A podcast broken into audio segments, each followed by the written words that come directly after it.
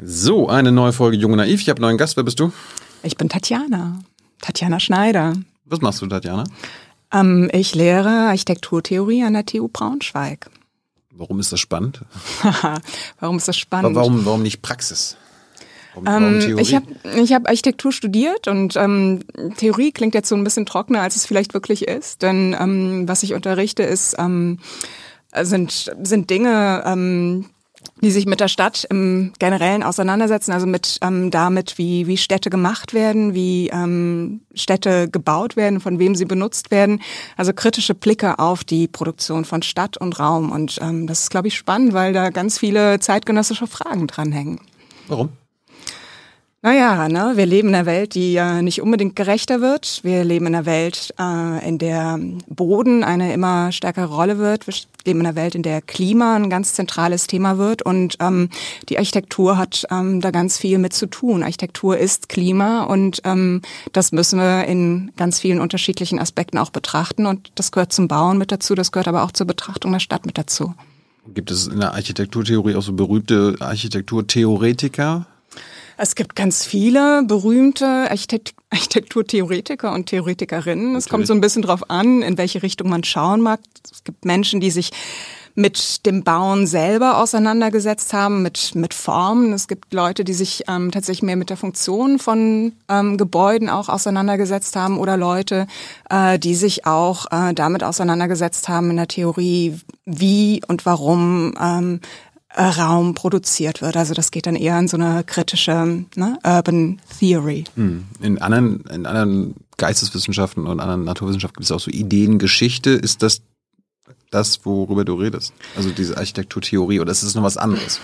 Ähm, ich glaube, es ist schon auch nochmal was ganz Eigenes. Ne? Dieser, dieser Blick auf die Stadt selbst, auf den gebauten Raum und ähm, naja, die Menschen, wie sie Raum eben auch benutzen. Das sind ähm, nochmal eigene ähm, Blicke. Hm. Jetzt bist du ja zu Gast in einer politischen Sendung. Hat mhm. denn Architektur in irgendeiner Weise und Stadtplanung in irgendeiner Weise was mit Politik zu tun?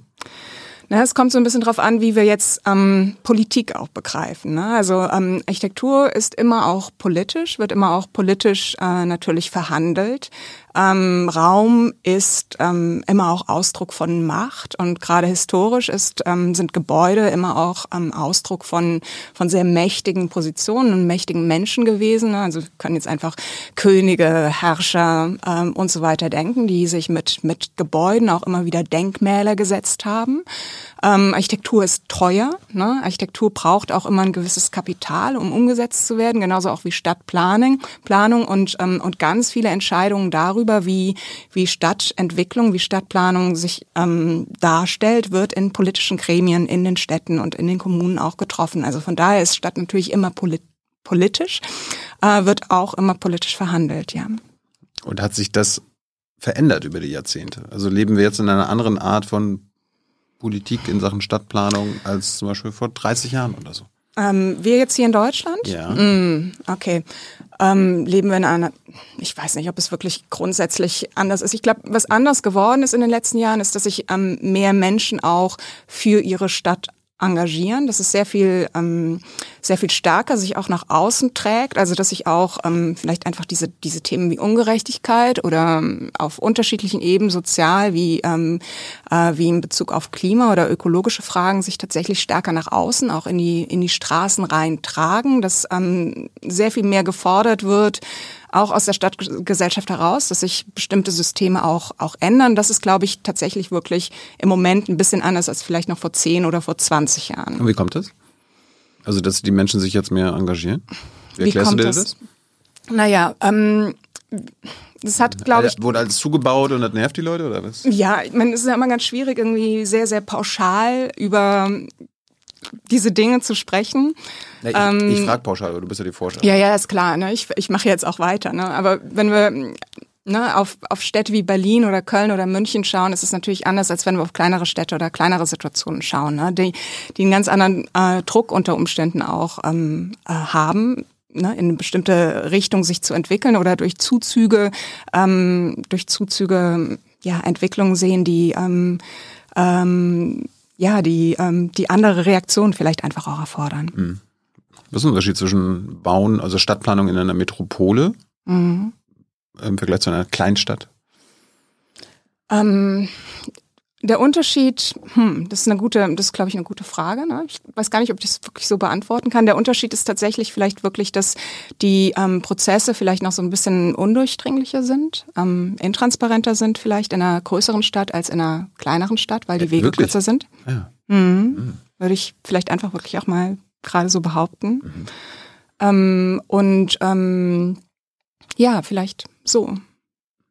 Ich kann mir vorstellen, wenn, wenn du sagst, Raum ist auch mal ein Ausdruck von Macht. Mhm. Äh, ich glaube, in Metropolen sieht man, glaube ich, mehr Ausdrücke von Macht als Das in der Kleinstadt. Auch. Ja, mir kommt auch wieder so ein bisschen auf die auf die auf die Kleinstadt an und die Geschichte der Kleinstadt, ne? Denn es gibt natürlich auch immer wieder mächtige lokale Helden und Heldinnen Ich komme vielleicht. ich, komme ja aus so einer Kleinstadt in, in MacPom. Das einzige mächtige Gebäude, was mir dort auffällt, ist das Rathaus. Das steht schon mitten wie ein Klotz in der Mhm. ja, Stadt. genau. Ne? Daneben noch die Kirche. Ja, klar. Ich meine, wir können jetzt natürlich über, über Gebäude reden, aber wir können natürlich auch über Straßen reden. Wir können über Verbindungen zwischen ähm, unterschiedlichen Städten reden, die natürlich auch dann letztendlich auch mit Stadtplanung zu tun haben. Wir Ne? können über alles reden. Genau.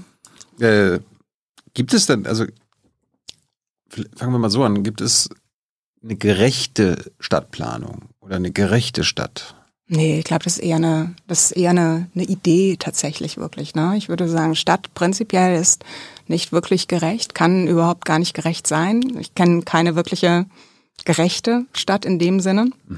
Also eine Stadt, in der tatsächlich wirklich jeder und jeder äh, die gleichen Zugänge hat zu ähm, zu, ähm, zu Einrichtungen, ne, zu sozialen, kulturellen Einrichtungen, die gleichen Zugänge zu ähm, Wohnraum, die gleichen Zugänge zu ähm, politischen Vertreterinnen und Vertretern. Das gibt es nicht. Ne? Das ist, glaube ich, eher eine Idee ähm, als, als tatsächlich wirklich gelebte Praxis. Und da kenne ich keinen Ort auf der Welt, in dem es wirklich so ist. Ich meine, Gerechtigkeit ist immer so, so ein Ziel, aber man, Mhm. man kann ja sagen, okay, hier ist es gerechter, die Stadt ist vielleicht gerechter Ja, als die. ja klar. Und dann da kann man herrscht irgendwelches, Unrecht oder so. klar, da kann man eine Skala anwenden von eins bis zehn oder sowas und sagen, das ist ein bisschen weniger gerecht und das ist mehr gerecht oder wie auch immer. Ne?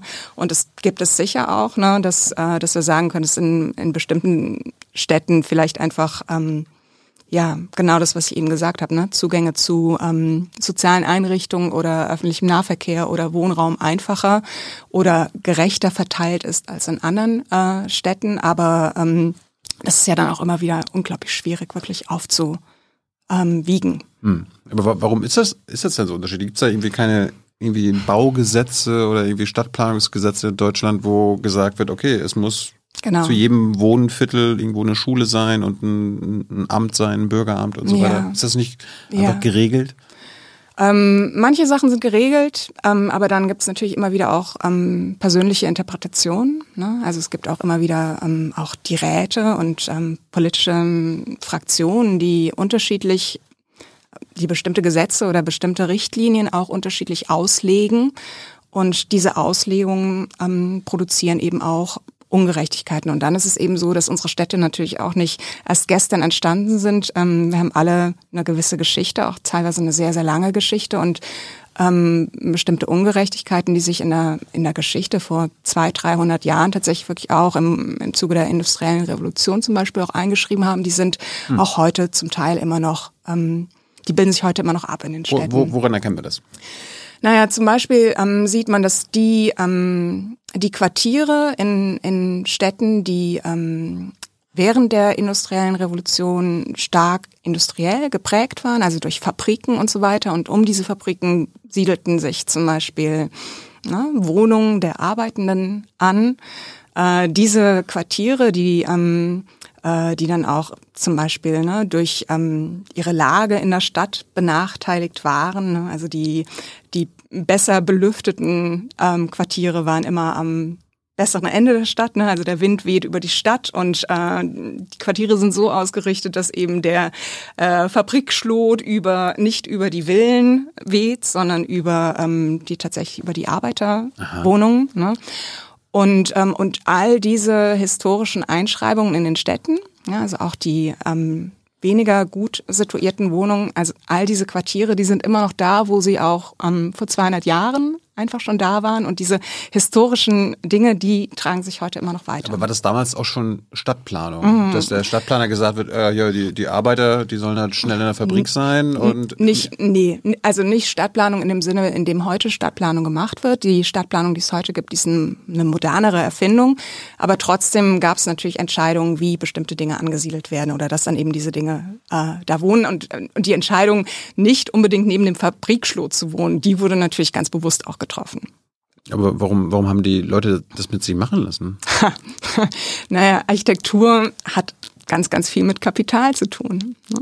Und die, die sich leisten können, ziehen dann eben in eine andere Ecke der Stadt. Ja, aber es gibt ja auch den Staat, der Kapital, äh, also quasi mit Geld bauen kann. Da könnte der Staat da quasi ja. Regeln machen ne? und äh, Gegenbeispiele genau, machen. Ne? Ja, also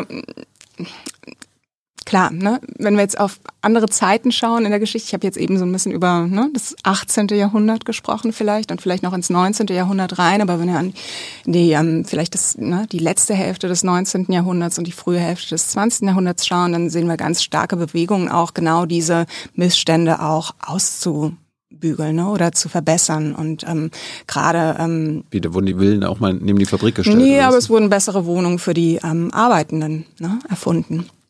Genau. Na, immerhin. Mhm. Hey Leute, politischer Journalismus muss nicht kommerziell oder öffentlich-rechtlich sein. Podcasts müssen nicht durch grässliche Werbung finanziert sein. Jung Naiv ist der beste Beweis dafür. Damit das so bleibt, unterstützt uns einfach finanziell. Danke vorab und jetzt geht's weiter. Ähm, jetzt bist du ja Professorin für Architektur. Theorie. Architekturtheorie. Mhm. Sonst noch was?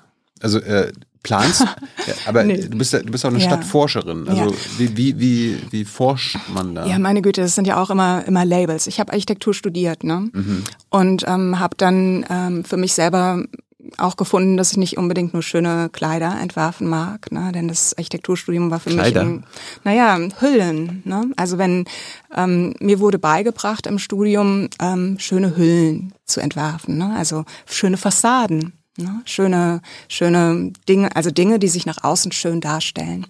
Und äh, das hat mir keinen Spaß gemacht, beziehungsweise ähm, da hat mir immer was gefehlt. Ne? Mir hat einfach wirklich immer so dieser, dieser Bezug auch dazu ge gefehlt, wirklich zu hinterfragen, warum bestimmte Gebäude an bestimmten Orten gebaut werden oder warum sie so aussehen müssen und nicht anders oder wie tatsächlich bestimmte Entscheidungen auch getroffen wurden über die Höhe, über die Größe, über die Gestalt, über die ähm, über die Materialien, die letztendlich auch benutzt werden. Ne? Und das hat ähm, mein Architekturstudium zumindest nicht geleistet. Ne? Und äh, da bin ich in so eine andere Richtung getriftet, die auch ähm, Architektur als, ne, als den Ausdruck von Macht auch gesehen hat. Und da bin ich so ein bisschen hängen geblieben. Das war, war mir gar nicht klar, dass man quasi Architektur unterrichtet, einfach nur unter dem Aspekt, wie das von außen aussieht. Naja, Architektur ähm, wir kennen es ja aus Berlin ne? und ähm, der Diskussion um die Steiner Stadt oder auch Stimmern und ähm, Stadt ganz stark aus dem Stadtbild herausgedacht, ne? also aus der Straße herausgedacht. Wie erscheint die Stadt, äh, wenn wir uns durch die Straßen äh, durchbewegen? Und äh, das hat dann überhaupt gar nichts mehr damit zu tun, wie sich äh, die Dinge hinter den Fassaden abbilden oder wie die Qualitäten der Wohnungen oder der Büros oder der, ne, der Einheiten dahinter sind, sondern es geht tatsächlich wirklich dann darum, ähm, die, den richtigen Schnitt zu bauen. Ne? Ja, aber ich meine, die, die Stadt hört ja nicht auf, wenn man durch Nö, die Tür geht. Genau. Warum wird das, warum wurde das denn vergessen? Das ist, das sind, naja, was heißt vergessen? Wo, wo, wo hast du das denn gelernt? Also an, an welcher Uni war denn das? Ähm, ich habe in Kaiserslautern studiert, ja. ähm, habe aber auch ähm, gemerkt, dass das kein Einzelfall war. Das ist also das, ein deutsche, deutsches Architekturstudium? Das ist schon auch ein sehr stark deutsch geprägt. Also das ist eine, eine Lehre, die, und das gilt nicht nur für Deutschland, muss ich tatsächlich wirklich sagen, das gilt für Architekturstudien in, in sehr vielen Teilen der Welt. Äh, dass sie sich ganz stark mit dem Objekt beschäftigen, also wie das Objekt, wie das Gebäude erscheint, ne? also wie das für den Betrachter von außen erscheint. Ne? Also wenn wir jetzt ne, in die Zeitung schauen und ähm, Bilder von Gebäuden sehen, dann sehen wir meistens die Hülle, wir sehen meistens die Fassade, wir sehen mhm. meistens nicht unbedingt das, was sich im Gebäude befindet, sondern das, was ähm, wie das Gebäude im Stadtraum sitzt, wie es am Platz sitzt, wie es in der Straßenachse sitzt, ne? wie es sich vielleicht einfach einfügt oder auch nicht einfügt.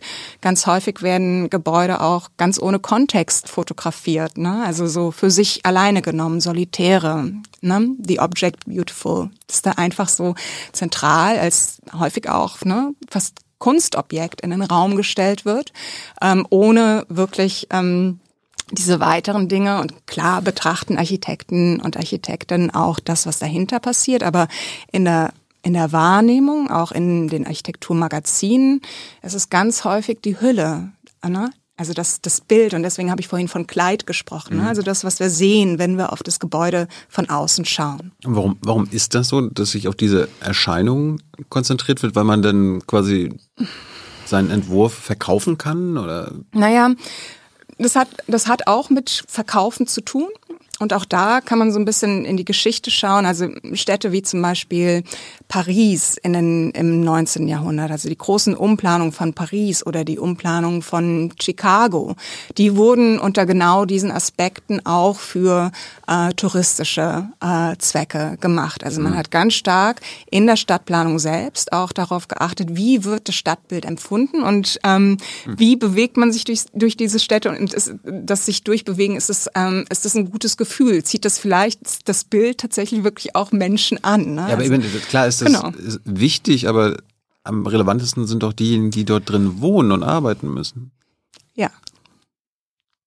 Aber wie kann das dann vergessen werden oder im Hintergrund, in, in Hintergrund leuchten? Hast du dich nie mal mit deinen Professorinnen äh, auseinandergesetzt? Hast du mal gefragt? Ja, meine Güte, klar. Da gibt's ähm, da gibt's ganz viele ähm, Untersuchungen auch zu, ganz viele Studien auch zu, dass ähm, die ähm, ganz viele theoretische und auch weniger ähm, ne, theoretische Arbeiten, die äh, die ähm, die Verquickung von und auch darüber habe ich jetzt gerade eben ja auch schon gesprochen von Architektur und Kapital auch betrachten. Ne? Ganz häufig ist es so, dass ähm, dass natürlich ähm, Interessen kollidieren. Ne? Also dass die Interessen ähm, derer, die das Geld äh, für diese Gebäude auch geben, nicht unbedingt mit, äh, mit der Idee auch von, von anderen Personen zusammentreffen, die ähm, vielleicht das Gebäude später, später nutzen ne, oder später in diesem Gebäude auch sind. Ganz häufig sind die, die ähm, äh, die Nutzenden, wenn wir jetzt gerade über das Wohnen reden, auch nicht die, mit denen verhandelt wird. Ne? Also Wohnen wird ja ganz häufig nicht äh, direkt jetzt, ne? du mietest und du verhandelst dann mit dem Architekt oder verhandelst mit dem oder der Person, die das Geld gibt, sondern du hast immer irgendwelche Mittelspersonen dazwischen, wenn überhaupt jemand dazwischen ist. Ganz häufig hast du ja, wenn du dir eine Wohnung suchst, überhaupt gar keinen Einfluss darauf, wie diese Wohnung tatsächlich ausgestaltet sein sollte. Ne? Also das ist eine ganz große Abstraktion auch ähm, immer wieder ähm, ähm, ne, im Spiel und diese diese Verquickung tatsächlich, die die die wird immer noch nicht wirklich gut genug gelehrt. Aber ist es vielleicht heutzutage anders? Ich meine, jetzt bist du ja selber Professorin. Mhm. Äh, du, genau. du, du, kennst die Architekturstudien ja. wahrscheinlich an anderen, an anderen Unis. Ist es mittlerweile anders? Ja, es gibt nie. Hast du dich durchgesetzt? Ne?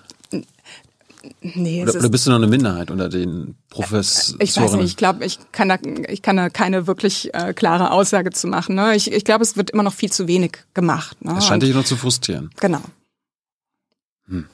Wenn, wenn, wenn jetzt schon oft gesagt, dass das Kapital spielt mhm. eine Rolle. Äh, hat sich denn die Architektur in, in Zeiten des Kapitalismus an sich gewandelt? Ja, ne? ne? also Gebäude sind ähm, als Immobilien, als Real Estate mhm. Spekulationsobjekte. Das war vorher nicht so? Mm, das gab's auch schon immer. Das hat aber durchaus auch an ähm, ist stärker geworden in den letzten Jahren. Das Gebäude ähm, spekulativ ähm, ne, oder als als Ware tatsächlich wirklich auch gehandelt werden.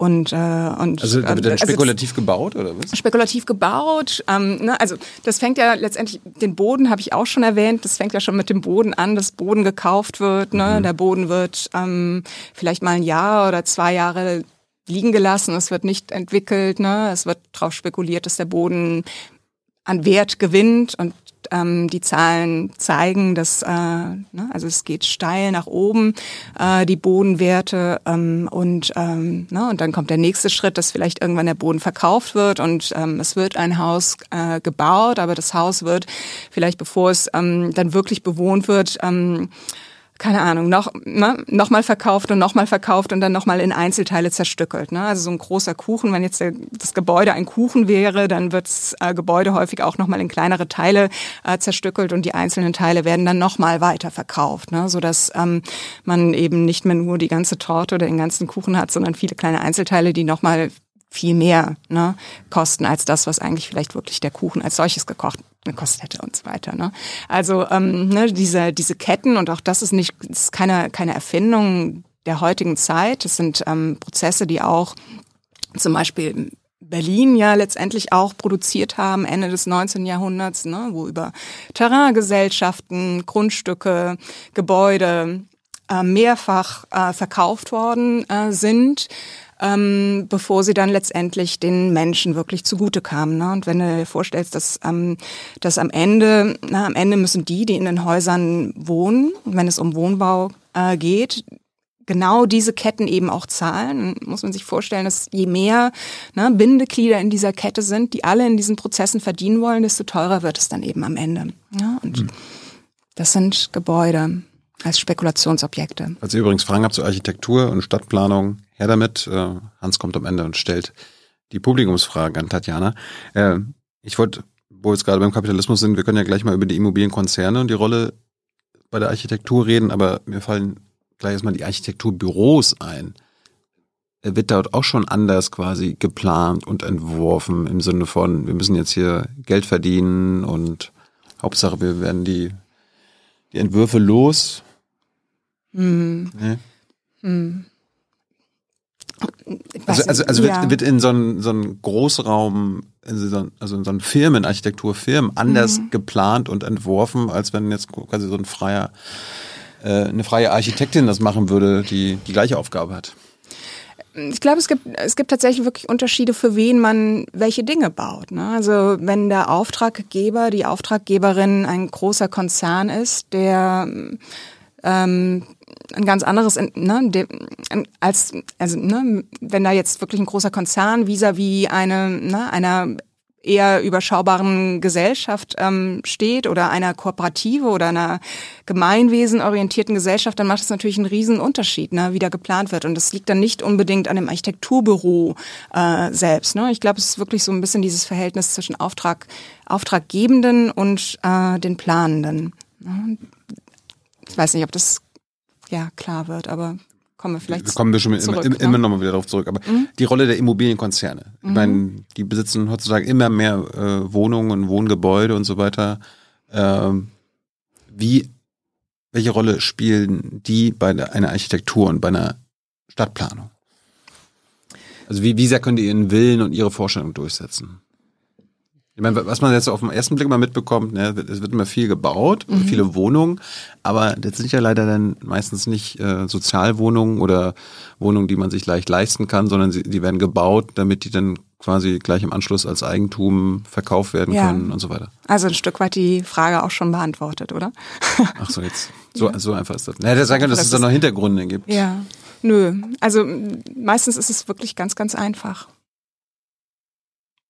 Also Luxuswohnungen, im Großen und Ganzen. Wer, wer, wer könnte das verändern? Der Staat, dass äh, gesagt wird, ihr könnt ja gerne Luxuswohnungen bauen, aber zehnmal, da müssen halt immer so zehnmal mehr Sozialwohnungen dabei sein? Äh, der Staat spielt eine wichtige Rolle. Ne?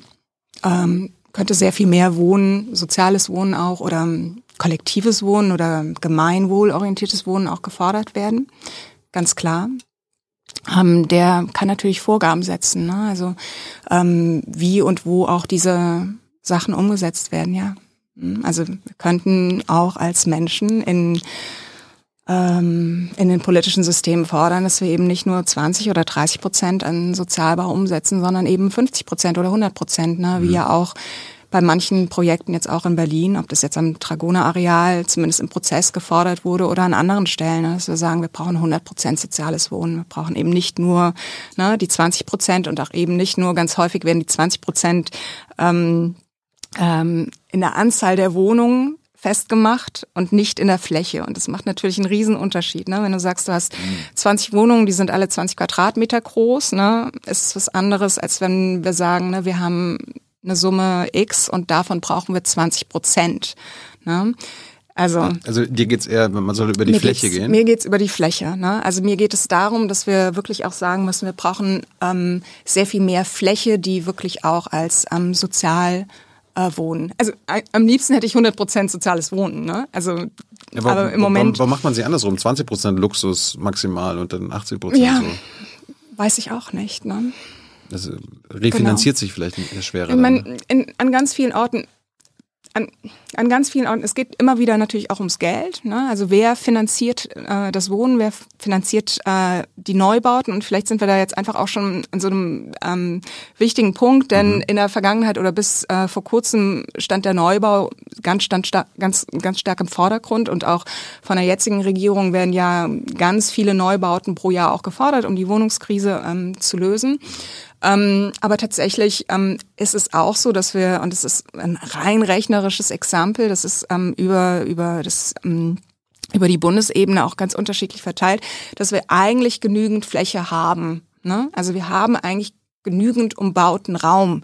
Der ist nur, ähm, der ist nur nicht, der ist nur nicht richtig verteilt. Ne? Denn es gibt äh, natürlich Menschen, die auf alleine auf 200 Quadratmetern wohnen oder alleine auf 500 Quadratmetern. Und dann gibt es andere, die haben gar keinen Wohnraum. Ne? Also es gibt eine unglaublich große Disparität zwischen äh, denen, die viel haben und denen, die wenig haben. Ne? Wir, sind, wir leben in einem freien Land. Genau. Hm, aber das willst ja. du einschränken, oder? Naja, was heißt einschränken? Ne? Wir leben auch in einer Zeit, die durch ganz, ganz viele Krisen geprägt ist und ähm, die Klima, der Klimanotstand oder Climate Breakdown ist einer der großen Dinge davon. Und wenn wir ähm, bestimmte Dinge auch ernst nehmen würden, dann ähm, glaube ich, gilt es doch auch stärker zu hinterfragen, wie viel tatsächlich wirklich aus dem Boden geholt werden darf um äh, neue Dinge zu bauen. Aber äh, was hat das mit dem Klima zu tun? Auf, auf wie viel äh, Wohnfläche pro Person gelebt wird? Wenn ich 40 Quadratmeter habe, die ich heizen muss, ist es natürlich ganz anders, als wenn ich 20 Quadratmeter habe. 40 Quadratmeter sind nicht nur auch in der Energie, machen nicht nur in der Energie einen Riesenunterschied, sondern tatsächlich auch im, im Bewirtschaften dieser dieser Wohnung. Ne? Also es gibt ähm, es gibt so Korrelationen zwischen zwischen zwischen Energie, zwischen Nutzung, äh, die natürlich auch mit Größe zu tun haben. Aber trotzdem ist ja auch ein gewisser Wohlstandsindikator, ja. dass man einfach mal ein bisschen mehr Platz hat, dass man nicht ja, wie ja, in, in, klar, der, in mein, der, Buchte lebt oder ja, so. Ja, ich meine, meine Güte, wenn man Wohlstand über, über die Menge an Quadratmetern definiert, dann ist das Wohlstand, ja. Aber Wohlstand kann ja auch ganz anders definiert werden. Ne? Leben wir denn in, einem, in dem Sinne wohl, wohlhabenden Land in Deutschland? Ja. Na, massiv wohlhabend. Wie, wie ist denn die Wohnfläche pro Person in Deutschland? 50 Quadratmeter pro Kopf. Ist das im Vergleich zu anderen Ländern viel? Das ist schon ganz schön hoch. Ja, sehr hoch. Wie war das früher? Kann man da, wissen wir das? Naja, in, in den 50er Jahren in Deutschland ähm, und ähm, ich habe die konkrete Zahl tatsächlich gerade nicht im Kopf, aber ich glaube, es waren so um die 16, 17 Quadratmeter pro Person. Also wir sind in den letzten 70 Jahren sind wir von, von diesen ne, höheren Zehnern auf die auf die fast 50. Also es sind im Moment, glaube ich, gerade 47 pro Kopf, ähm, die wir verbrauchen benutzen. Aber liegt das daran, dass quasi früher die Wohnungen gleich groß waren, aber einfach doppelt so viele Leute drin gewohnt ja, haben? Äh, das liegt, äh, das liegt daran, es liegt auch an demografischen Veränderungen. Ne? Es liegt auch daran, dass, äh, dass wir heute ganz häufig alleine wohnen. Es liegt auch daran, und auch ich bin in einem ne, Einfamilienhaus mit meinen Eltern aufgewachsen. Meine Eltern leben immer noch in dem Haus. Meine Schwester und ich sind ausgezogen. Ne? Also deswegen hat sich die Fläche meiner Eltern natürlich verdoppelt. Und das ist bei ganz, ganz, ganz vielen äh, Personen so, die in einem gewissen ne, Wohnmodell aufgewachsen sind und ähm, die aber unter Umständen keine Veränderungen oder keine Adaptionen zulassen, sodass äh, dass man das auch wieder anders nutzen kann. Aber wie, ist ja bei meinen Eltern genauso. Also ich mm. bin auch in deren Haus aufgewachsen, genau. jetzt bin ich raus, jetzt haben genau. die doppelt so viele Wohnfläche genau. pro Person. Ja. Was soll man denn dagegen machen? Ja.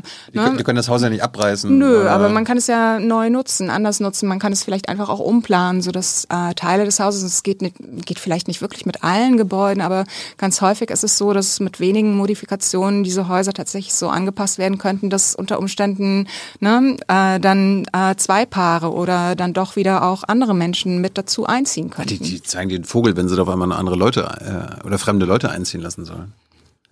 Ich weiß nicht, ne? Das ist, ähm, ist natürlich sind die Bilder, die auch gezeichnet werden, ne? Über ähm, über ähm, das, was, was vielleicht einfach auch der Mehrwert ähm, eines neuen kollektiven Seins auch vielleicht bedeutet. Ne? Also das, das Teilen ähm, von bestimmten Dingen natürlich auch ähm, nicht nur, meine Güte, das macht natürlich auch finanziell macht das großen Sinn, ne? wenn, äh, wenn wir plötzlich irgendwie so ein bisschen runter müssen von, von diesen großen Zahlen und auch gerade jetzt, ne? Energie ist Riesenthema, ne? wenn plötzlich nur noch die Hälfte hat und sich diese Kosten und so weiter teilen kann, das ein, macht einen riesen Unterschied. Es macht aber auch einen Unterschied in unserem sozialen Miteinander, ob wir alleine wohnen oder mit zwei oder drei oder mit vier oder mit zehn Leuten wohnen. Ja, da sind wir auch wieder bei der Politik und der Gesellschaft. Wir sind eine sehr individualisierte Gesellschaft. Und ja, äh, individuell, da möchte man nochmal seine Ruhe haben und ja. halt nicht mehr mit ja, Fremden nochmal zusammenleben. Klar, ne? Also das Individualisierte wird natürlich auch irgendwie wahnsinnig gepusht, wird auch von den Medien gepusht, aber es könnten natürlich auch andere Bilder gepusht werden. Ne? Es könnten andere Bilder erzählt werden oder andere Geschichten erzählt werden davon, ähm, wie Zusammenleben, wie Teilen, wie ähm, andere Formen des Zusammenseins ähm, vielleicht einfach ähm, auch ähm, Glück bringen ne? und vielleicht eine andere Form von Glück oder Wohlstand als der, den wir bisher bemessen haben. Bleiben wir mal bei dem Beispiel mit dem, mit dem Haus der Familie. Mhm. Was, was für Modif Modifikationen wären denn das? Naja, die, die, man, die man so machen könnte. Ja, also es braucht ganz häufig braucht es wahrscheinlich ein zweites Badezimmer oder eine Veränderung äh, da. Wahrscheinlich. Haben wir? Haben wir? Ja, gut, ja. okay. Dann ähm, weiß nicht, können Wände eingezogen werden, Wände rausgerissen werden, vielleicht müssten andere Eingänge geschaffen werden. Ne? Es müssten, müsste wirklich ganz genau, wir haben vorhin drüber gesprochen, dass ähm, Menschen häufig nicht gefragt werden.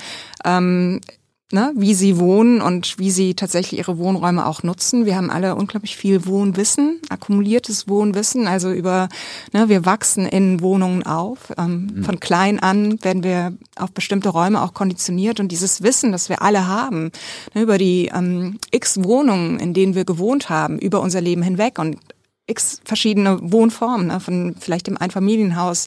Freunde ähm, werden anders gewohnt haben als man, man selber, ne? Studium, Beruf, andere Dinge. Ne? Also wir haben ganz, ganz viel inhärentes Wissen, akkumuliertes Wissen auch darüber, wie Wohnen geht. Und dieses Wissen wird ganz häufig eben nicht abgefragt. Ne?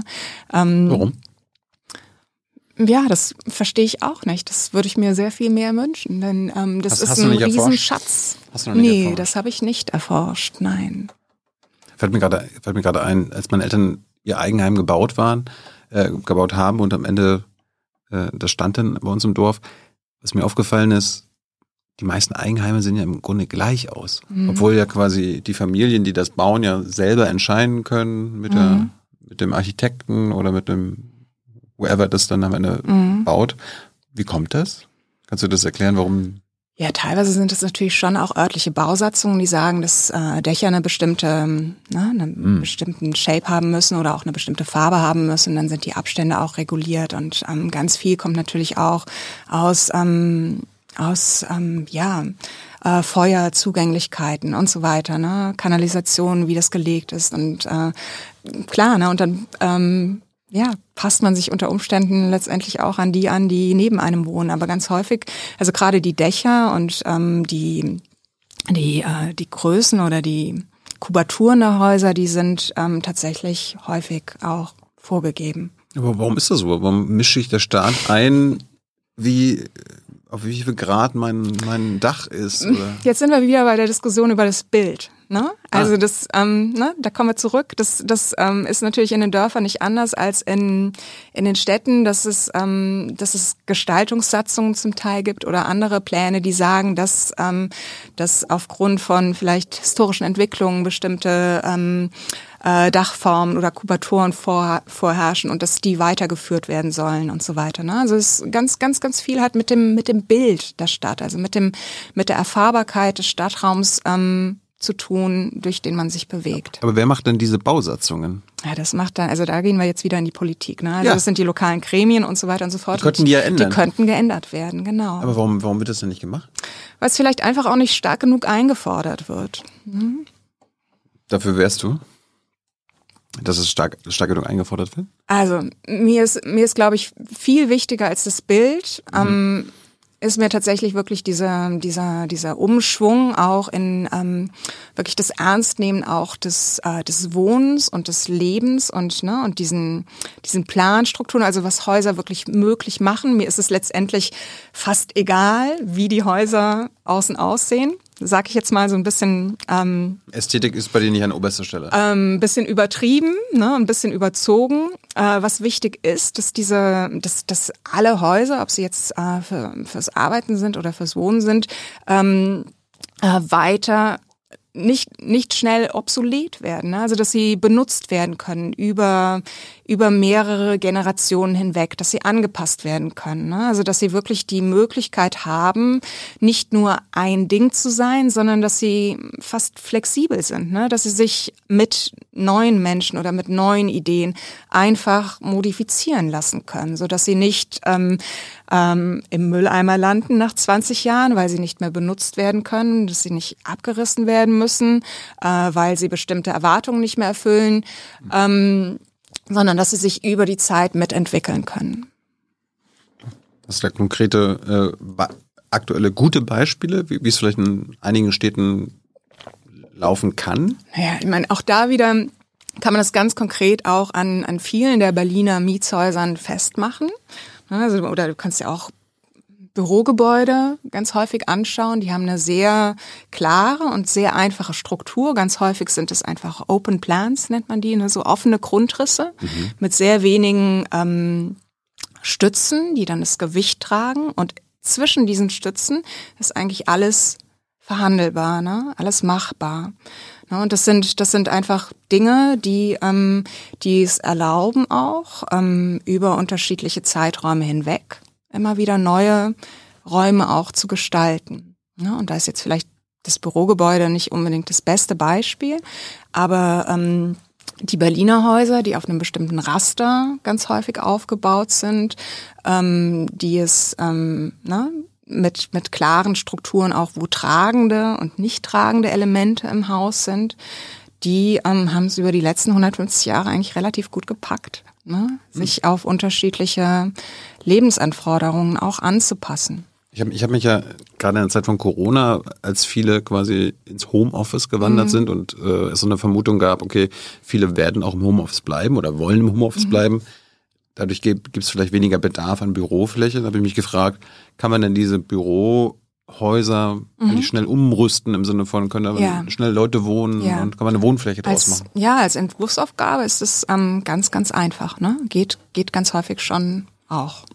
Hm. Ne? Da kommen dann wieder Zonierungen zum Beispiel. Ne? Also Städte, Städte sind ja in den hm, in den letzten 70 Jahren ganz stark auch in bestimmte Zonen aufgeteilt worden. Ne? Also es gibt Zonen, in denen man arbeitet, es gibt Zonen, in denen man lebt, es gibt Zonen, in denen mhm. ne, andere Dinge stattfinden. Und äh, ganz häufig sind Bürogebäude eben in Zonen, die ähm, in denen gearbeitet wird. Ne? Und da braucht es auch wieder politischen Willen, um bestimmte ähm, Regularien dann auch aufzubrechen und neue Nutzungen und auch neue Mischungen zuzulassen. Denn ähm, da geht es um Lärm, da geht es um ähm, Mischnutzung, da geht es darum, ne, wer wann wie wo ähm, welche ähm, welche Gebäude auch ähm, ähm, benutzt und so weiter und so fort. Also es ist alles nicht ganz so einfach, aber es ist alles machbar. Du wolltest ja letztens Oberbürgermeisterin von Braunschweig werden.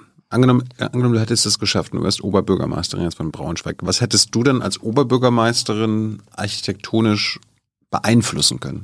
Hast du da hat man da quasi auf kommunaler Ebene überhaupt irgendeinen Einfluss oder ist das ja. alles wieder Bundesgesetze? Ja, oder? nö, auf ähm, kommunaler Ebene werden ganz viele Sachen entschieden. Hm. Na, also natürlich wird auf kommunaler Ebene auch entschieden, für welche Förderprogramme man sich bewirbt. Ne? Es wird entschieden, welche Prioritäten ja, halt, gesetzt halt, werden.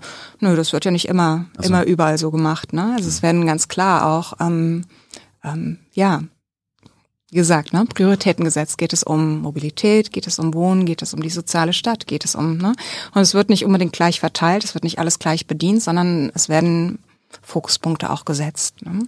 Und, äh, und das kann als ähm, kann die Kommune natürlich ganz stark äh, bestimmen. Natürlich kann die äh, Kommune auch oder ne, ein eine Oberbürgermeisterin, Oberbürgermeister ganz klar auch eine, durch eine bestimmte Richtlinienkompetenz ähm, auch ähm, bestimmte Dinge so oder so interpretieren. Ne? Also man hat da so ein gewisses Spektrum auch ähm, und und und dieses dieses Spektrum oder dieses dieses Spektrum an Interpretation, das kann natürlich auch in die Verwaltung gespiegelt werden. Also dass Dinge nicht mehr nur so ausgelegt werden sollen, sondern eben breiter ausgelegt werden.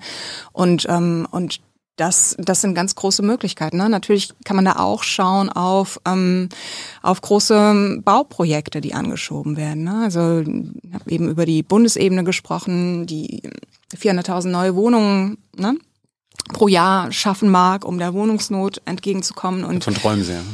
Davon wird geträumt, ne, und es wird immer wieder gesagt und immer wieder kommt das Bauen, Bauen, Bauen als absolutes Mantra. Ähm, und wie gesagt, ne, die, ähm, die tatsächlich wirklich kreativ kreative ähm, Ver Nutzung von Raum, das sind, das sind, glaube ich, wirklich ähm, Dinge, die auch politisch ähm, auch diskursbestimmend eingebracht werden können. Ne? Also als oberste ähm, ähm, Person einer Stadt äh, können, können Diskursebene, Debatten auch bestimmt werden, kann bestimmt werden, was diskutiert wird und in welchem Maß und mit wem. Und klar, da geht ganz viel.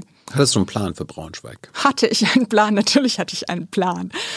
Ja, kann, kann ja, ja sein, genau. dass du nee. so Wahlkampf gemacht hast und ja. dann so Nixon-mäßig vertraut mir mal, ich habe einen Plan, ich ja, verrate ja, genau. aber nicht. Nee, nee, dafür war ich, glaube ich, einfach viel zu wenig bekannt. Ne? Ich bin äh, relativ jung in der Stadt, ähm, ich bin, ich gehöre keiner politischen Partei an.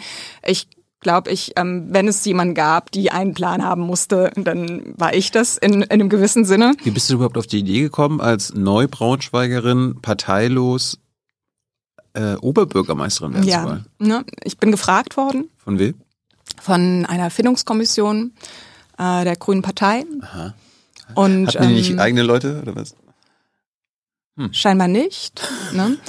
Und, ähm, und das hat sich aus meiner Vita so ein Stück weit ergeben. Ne? Also ich habe drüber gesprochen, dass ich Architektur studiert habe, nicht mit dem äh, Studium glücklich war. Ich habe dann die äh, das Land, die Hochschule und das Land gewechselt. Ich bin in Glasgow gewesen und habe da studiert Ende der 90er Jahre und ähm, Großbritannien war ganz stark von ne, so einem politischen Neoliberalismus bestimmt.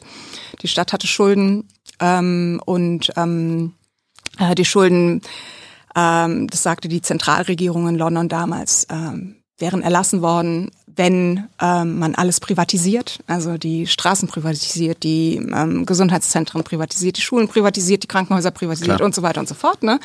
Und ähm, in dieses ähm, Ding bin ich reingegangen und ähm, habe ähm, glaube ich, nie wieder wirklich in die Architektur zurückgehen können, wie ich sie mal gelernt habe. Und diese, ne, diese Erfahrung durch mein eigenes Studium, aber auch diese intensive Erfahrung über ne, dieses, ähm, dieses politische Biest, äh, das Stadt ist, die ich aus meinem späteren Studium mitgenommen habe, die, ähm, die hat sich dann plötzlich auch ähm, dann, als die Frage kam, ob ich das machen will, und ich habe da nicht sofort Ja gesagt. Ich wollte hm? fragen. Genau. Das hat eine Weile gedauert, bis ich Ja gesagt habe. Bis du einen Plan hattest oder hast du den, hast erst Ja gesagt und dann den Plan gemacht?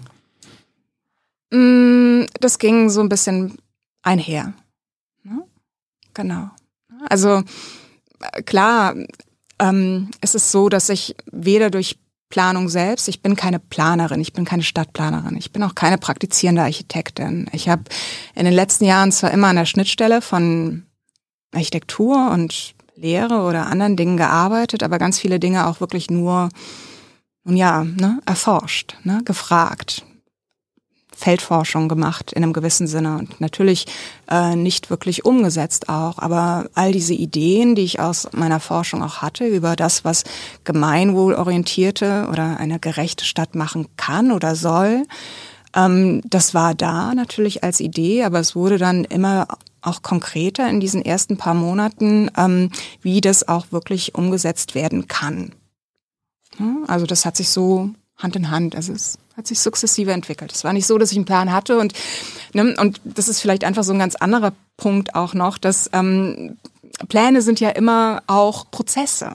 Ganz mhm. häufig werden Pläne als äh, fixe Gegebenheiten äh, gesetzt. Ne? Also du sitzt, ähm, es gibt einen Wettbewerb für ein bestimmtes Gebiet, ne? Und dieser, das sind, das dauert ganz lange. Stadtplanung braucht immer wahnsinnig lange. Es braucht irgendwie 10, 15 Jahre, bis äh, große Entscheidungen wirklich umgesetzt werden. Ne? Das habt ihr jetzt am Berliner Flughafen gesehen, wie lange sowas dauern kann. Ne? Und die Entscheidungen, die irgendwann mal vor 10 oder 15 Jahren getroffen wurden, die sind unter Umständen, äh, wenn alles umgesetzt ist, natürlich schon lange nicht mehr gültig, ne? weil sich Dinge verändern, ähm, Systeme Systeme verändern, mhm. Anforderungen verändern.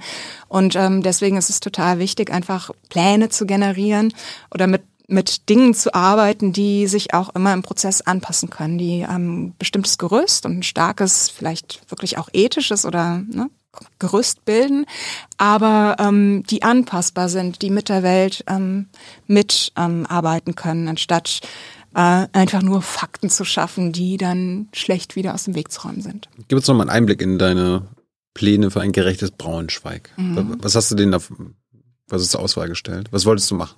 Was wollte ich machen? Ich wollte, ähm, naja, Braunschweig Mm, ist eine Stadt, die auch in den 60er Jahren ganz stark durch, ähm, durch einen Fokus auf den ähm, Individualverkehr, auf das ähm, Auto ähm, auch ausgerichtet wurde. Ne? Große Straßen, große Schneisen und so weiter sind geschaffen worden. Das, dafür sind andere Dinge ähm, zurückgedrängt worden. Ne? Also wie zum Beispiel der ähm, fußläufige Verkehr, der, ne? andere, andere Modalitäten. Und ähm, es ging ganz stark darum, ähm, Straßenräume, Außenräume anders zu priorisieren und eben nicht nur in Bezug auf ähm, fußläufige oder Fahrradfahrende Menschen, sondern auch auf Alter, an unterschiedliche Altersgruppen. Ne? Also ne, die die Räume, die sich außerhalb, die sich, die unsere Stadt letztendlich bilden, ähm, mit neuen Funktionen, mit neuen Nutzungen auch äh, bestimmen. Dann habe ich ganz stark. Also, also heißt das übersetzt, du hättest so ein paar Straßen autofrei gemacht. ein paar Straßen autofrei, ja. So ein paar viele Straßen, glaube ich, am liebsten. Ne? Also ja? ne, so die halbe Innenstadt dann, oder was? Mehr oder weniger die ganze Innenstadt, ne? Oder eigentlich noch einen sehr viel größeren Teil ähm, der Stadt, denn ähm, das zeigen Städte, wie zum Beispiel ähm, ne, sehr viele französische Städte, Paris, ne, andere Städte, die die in diese Richtung sich bewegen, dass die Innenstädte nicht sterben, wenn wir die Autos rausnehmen, sondern ähm, im Gegenteil, dass sie tatsächlich wirklich an Qualitäten für alle gewinnen. Ne? Und ähm, und ähm, klar, ne, sowas muss man äh, sukzessive umsetzen, aber das wäre ein großes Ziel gewesen, da tatsächlich andere ne, Optionen zu schaffen. Und natürlich geht es nicht von heute auf morgen und natürlich muss man da ganz viele andere Dinge mit, mit einnehmen, also wie Leute von außen reinkommen, wie sie sich durchbewegen. Und es müssen natürlich immer noch weiter die, ähm, ne, die Feuerwehr und der Krankenwagen und auch die in die Städte kommen, die sich eben nicht ähm, gut ähm, zu Fuß bewegen können. Ne? Das, das ähm, schließt, also denkt man immer, autofrei bedeutet absolut ne,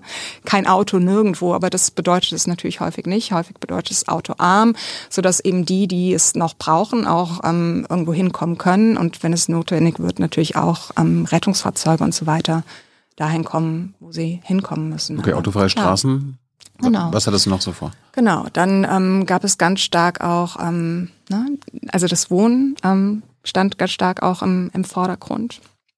Also tatsächlich aber der, wirklich der Oberbürgermeister kann ja keine Wohnungen bauen. Nee, aber wir können natürlich Entscheidungen darüber treffen, welche Wohnungen gebaut werden. Ne? Oder inwieweit eben Stadtplanung auch ähm, bestimmte Wohnformen priorisiert oder mh, mm, dann eben nicht priorisiert. Ne? Also inwieweit äh, tatsächlich eine weitere Zersiedlung ähm, der Stadt auch ähm, vorangetragen wird oder inwieweit ein ne, die kompakte Stadt ne, oder eine, eine Stadt, die ähm, fußläufig gut ähm, ähm, erfassbar oder erfahrbar ist, ähm, auch umgesetzt wird. Also eine stärkere Verdichtung ähm, auch produzieren als eine ne, als ein Ausfransen ins Land, ne, kompakt halten, so dass die Wege äh, letztendlich auch kompakt bleiben. Mhm. Genau. Okay, ne? Autofrei solche, Autofreiheit. Genau, autofrei, wohnen. wohnen, genau. Dann geht es darum auch, wer redet tatsächlich bei der Stadt bei der bei Stadt auch immer mit. Ne? Also wir haben ähm, das Kapital. Kapital, genau, aber wir haben eine sehr diverse Gesellschaft mittlerweile, die sich häufig in den Planungssystemen oder auch in der Verwaltung nicht abbildet. Also es gibt, ähm, die sind ähm, ganz ganz häufig immer noch wahnsinnig homogen, auch immer noch ganz stark weiß und geprägt. Ähm, und ähm, Braunschweig ähm, zum Beispiel, ne, 50 Prozent der Kinder haben Migrationserbe und so weiter und so fort. Ne? Und all diese, ne, diese unterschiedlichen Erfahrungen, die bilden sich in ganz vielen Strukturen nicht ab. Die werden nicht gehört, die werden nicht gesehen und äh, das muss man aktiv entwerfen. Ne? Also diese Prozesse, um tatsächlich wirklich die gesamte Stadtgesellschaft auch in die Stadt mit reinzuholen. Das, das muss verlängert doch werden. alles, oder? Ähm, was verlängert alles? Na, die ganzen, ganzen Ideen, die du dann hast, die, ja, das wird ja meine alles Güte. noch Mein, was, was verlängert ist, wenn man, wenn man Planungsfehler macht, weil man nicht alle fragt. Mhm. Genau. Das, ähm, das sind doch die größten Fehler. Kannst du ein Beispiel geben, was ein Planungsfehler äh, sein könnte, wenn man nicht alle fragt? Ja, meine Güte, wenn, ähm, also vielleicht kann ich da so kurz ausweichen auf, ähm, auf, ähm, auf Wissenschaftsproduktion oder Wissens- oder überhaupt vielleicht einfach im Wissenschaft, die ähm, in den, die ganz stark einfach von von Männern geprägt ist, ne? Und auch die Geschichten, die ähm, die sind hoch und runter eigentlich exerziert, dass ähm, dass äh, Frauen ähm, als Objekte in der Forschung häufig nicht vorkommen. Ne? Also ähm, ne? und ähm, wenn es darum geht, ähm, die ähm, ähm, also, ne, ähm, gerade in, in, der, in der Medizin werden Frauen häufig, äh, kommen Frauen häufig eben, das war in der Vergangenheit schlimmer oder stärker ausgeprägt als mittlerweile, aber ähm, dadurch, dass wir unterschiedliche, ne, dass wir andere Körper haben, dass unsere Körper durch bestimmte Zyklen, Menstruationszyklen und so weiter gehen, wir sind keine reinen Subjekte. Mhm. Ne, und äh, das ist in ganz vielen anderen Bereichen eben auch so, dass, äh, dass Frauen äh, nicht ähm, mit einbezogen wurden in, ähm, in die Planung von, ähm, von Fahrzeugen und so weiter und so fort. Ne? Auch die, die Stadt selbst wurde eigentlich nur von Männern und für Männern äh, geplant. Und ähm, da werden mittlerweile ganz, ganz viele Sachen angepasst. Ne? Und vielleicht mache ich das ganz klar an, an Bordsteinen fest. Ne? Machen wir es mal an Bordsteinen fest. Ja. Ne? Denn ähm, Bordsteine, ne? also du hast einfach eine ganz klare Kante. Ne? Wenn es jetzt aber, äh, wenn wir von vornherein irgendwie äh, sehr viel stärker auf die Stadt geschaut hätten oder auch auf die Menschen, wie sie die Städte benutzen, dann hätten wir gesehen, dass, ähm, dass bestimmte, ne, dass es, dass es total schwierig ist, auch mit äh, zum Beispiel mit einem Kinderwagen, mit einem Rollstuhl, mit anderen Bewegungsmitteln, ne, von dem Bordstein dann auf die Straße in einen anderen Raum zu kommen. Ne? Und diese Dinge, die sehen wir in all unseren Städten mittlerweile, dass ähm, ne, die, die werden abgesenkt, es werden Dinge eingelassen, die sie ähm, ne, freundlicher machen für Menschen mit äh, Sehbehinderung oder mit Gehbehinderung. Das sind alles Dinge, die natürlich irgendwie, wenn wir uns von vornherein mit einer sehr diversen Schicht auseinandergesetzt hätten, ne, wie diese Leute auch Städte benutzen oder was die Hindernisse sind dieser Städte, dann wären die gar nicht passiert. Ne? Das, also Bordsteine, ne, Kanten, große Kanten sind äh, letztendlich auch ein Stück weit Planungsfehler, denn äh, sie sind nur aus der Perspektive von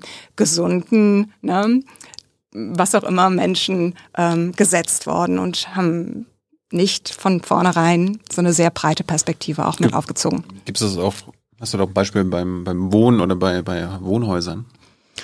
Also, ähm, dass die von Männern quasi für Männer entworfen wurden. Ja, also ähm, Finde ich interessant.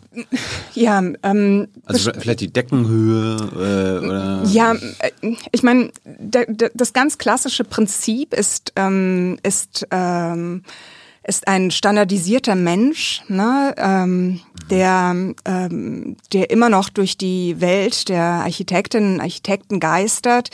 Ähm, in der Architektur ähm, Le Corbusier ganz stark prägend ähm, hat einen Mann, einen idealtypischen Mann entworfen, der 1,83 Meter groß ist. Ne, und aus diesem, aus diesem Maß, diesen 1,83 Meter und ähm, ergeben sich dann andere Maße. Ne? Also äh, der Bellybutton, der ne, Bauchnabel sitzt dann auf der Hälfte. Ne? Wenn ich ähm, wenn ich dann den Arm hochnehme, dann sind wir bei 2,26 Meter ne? und und andere Figuren ergeben sich dann daraus und das erklärt er alles auch aus irgendwelchen anderen äh, Theorien und Schnitten und mathematischen Gleichungen raus. Aber letztendlich steht äh, ganz häufig in der Planung dieser idealtypische Mensch im Vordergrund. Ne? Also so wirklich dieser standardisierte Mensch und dieser Mensch ähm, oder das Maß dieses Menschen äh, bestimmt dann andere Dinge. In, ne? Es gibt ähm, in der Architektur dieses dicke Buch, das heißt ähm, der Neufahrt, äh, Entwurfslehre. Und äh, da werden alle Maße, alle nur erdenklichen Maße von ähm, ähm, von Räumen, von Dingen, die in Räumen sind, die sind vermessen und äh, sind da abgebildet und aus diesen, ne, aus all diesen Dingen ergeben sich dann andere Dinge. Ne? Also der, der Mensch, der natürlich, ne, wir haben Stühle mit einer bestimmten Sitzhöhe, die sind ganz häufig eben auf einem, auf einem, auf einer idealtypischen Figur abgebildet. Ne? Also eine Figur, die 1,75 Meter bis 1,83 Meter groß ist, ne, die eine bestimmte Winkelung im Bein hat, ähm, die in einer bestimmten Art und Weise auf dem Tisch sitzt, die eine bestimmte Breite braucht für den Tisch und daraus ergeben sich dann andere Dinge, die sich dann in Räumen abbilden. Weißt du, woran mich das erinnert? Bei, wenn ich Ökonominnen zu Gast habe, da haben ja viele auch so eine Denkschule, wo es den Homo economicus gibt. Mhm. So der ideale genau. Mensch, der sich in der Ökonomie verhält. Äh, hört sich an, als ob es auch so ein Homo architektus gibt. Ja, genau. Mhm. Huh. Ja. Und das ist immer noch Standard, oder was? Naja, ähm, das, das Buch ist immer noch da. Ne? Und ähm, und es ist ähm, ne, ich also es ist so eine Art von ne, das war das erste Buch, das ich und das einzige Buch, das mir wirklich empfohlen wurde im, im Architekturstudium und es ist jetzt schon eine Weile her, aber das Buch ist immer noch oder ne, digitale Kopien dieses Buches sind auch immer noch präsent.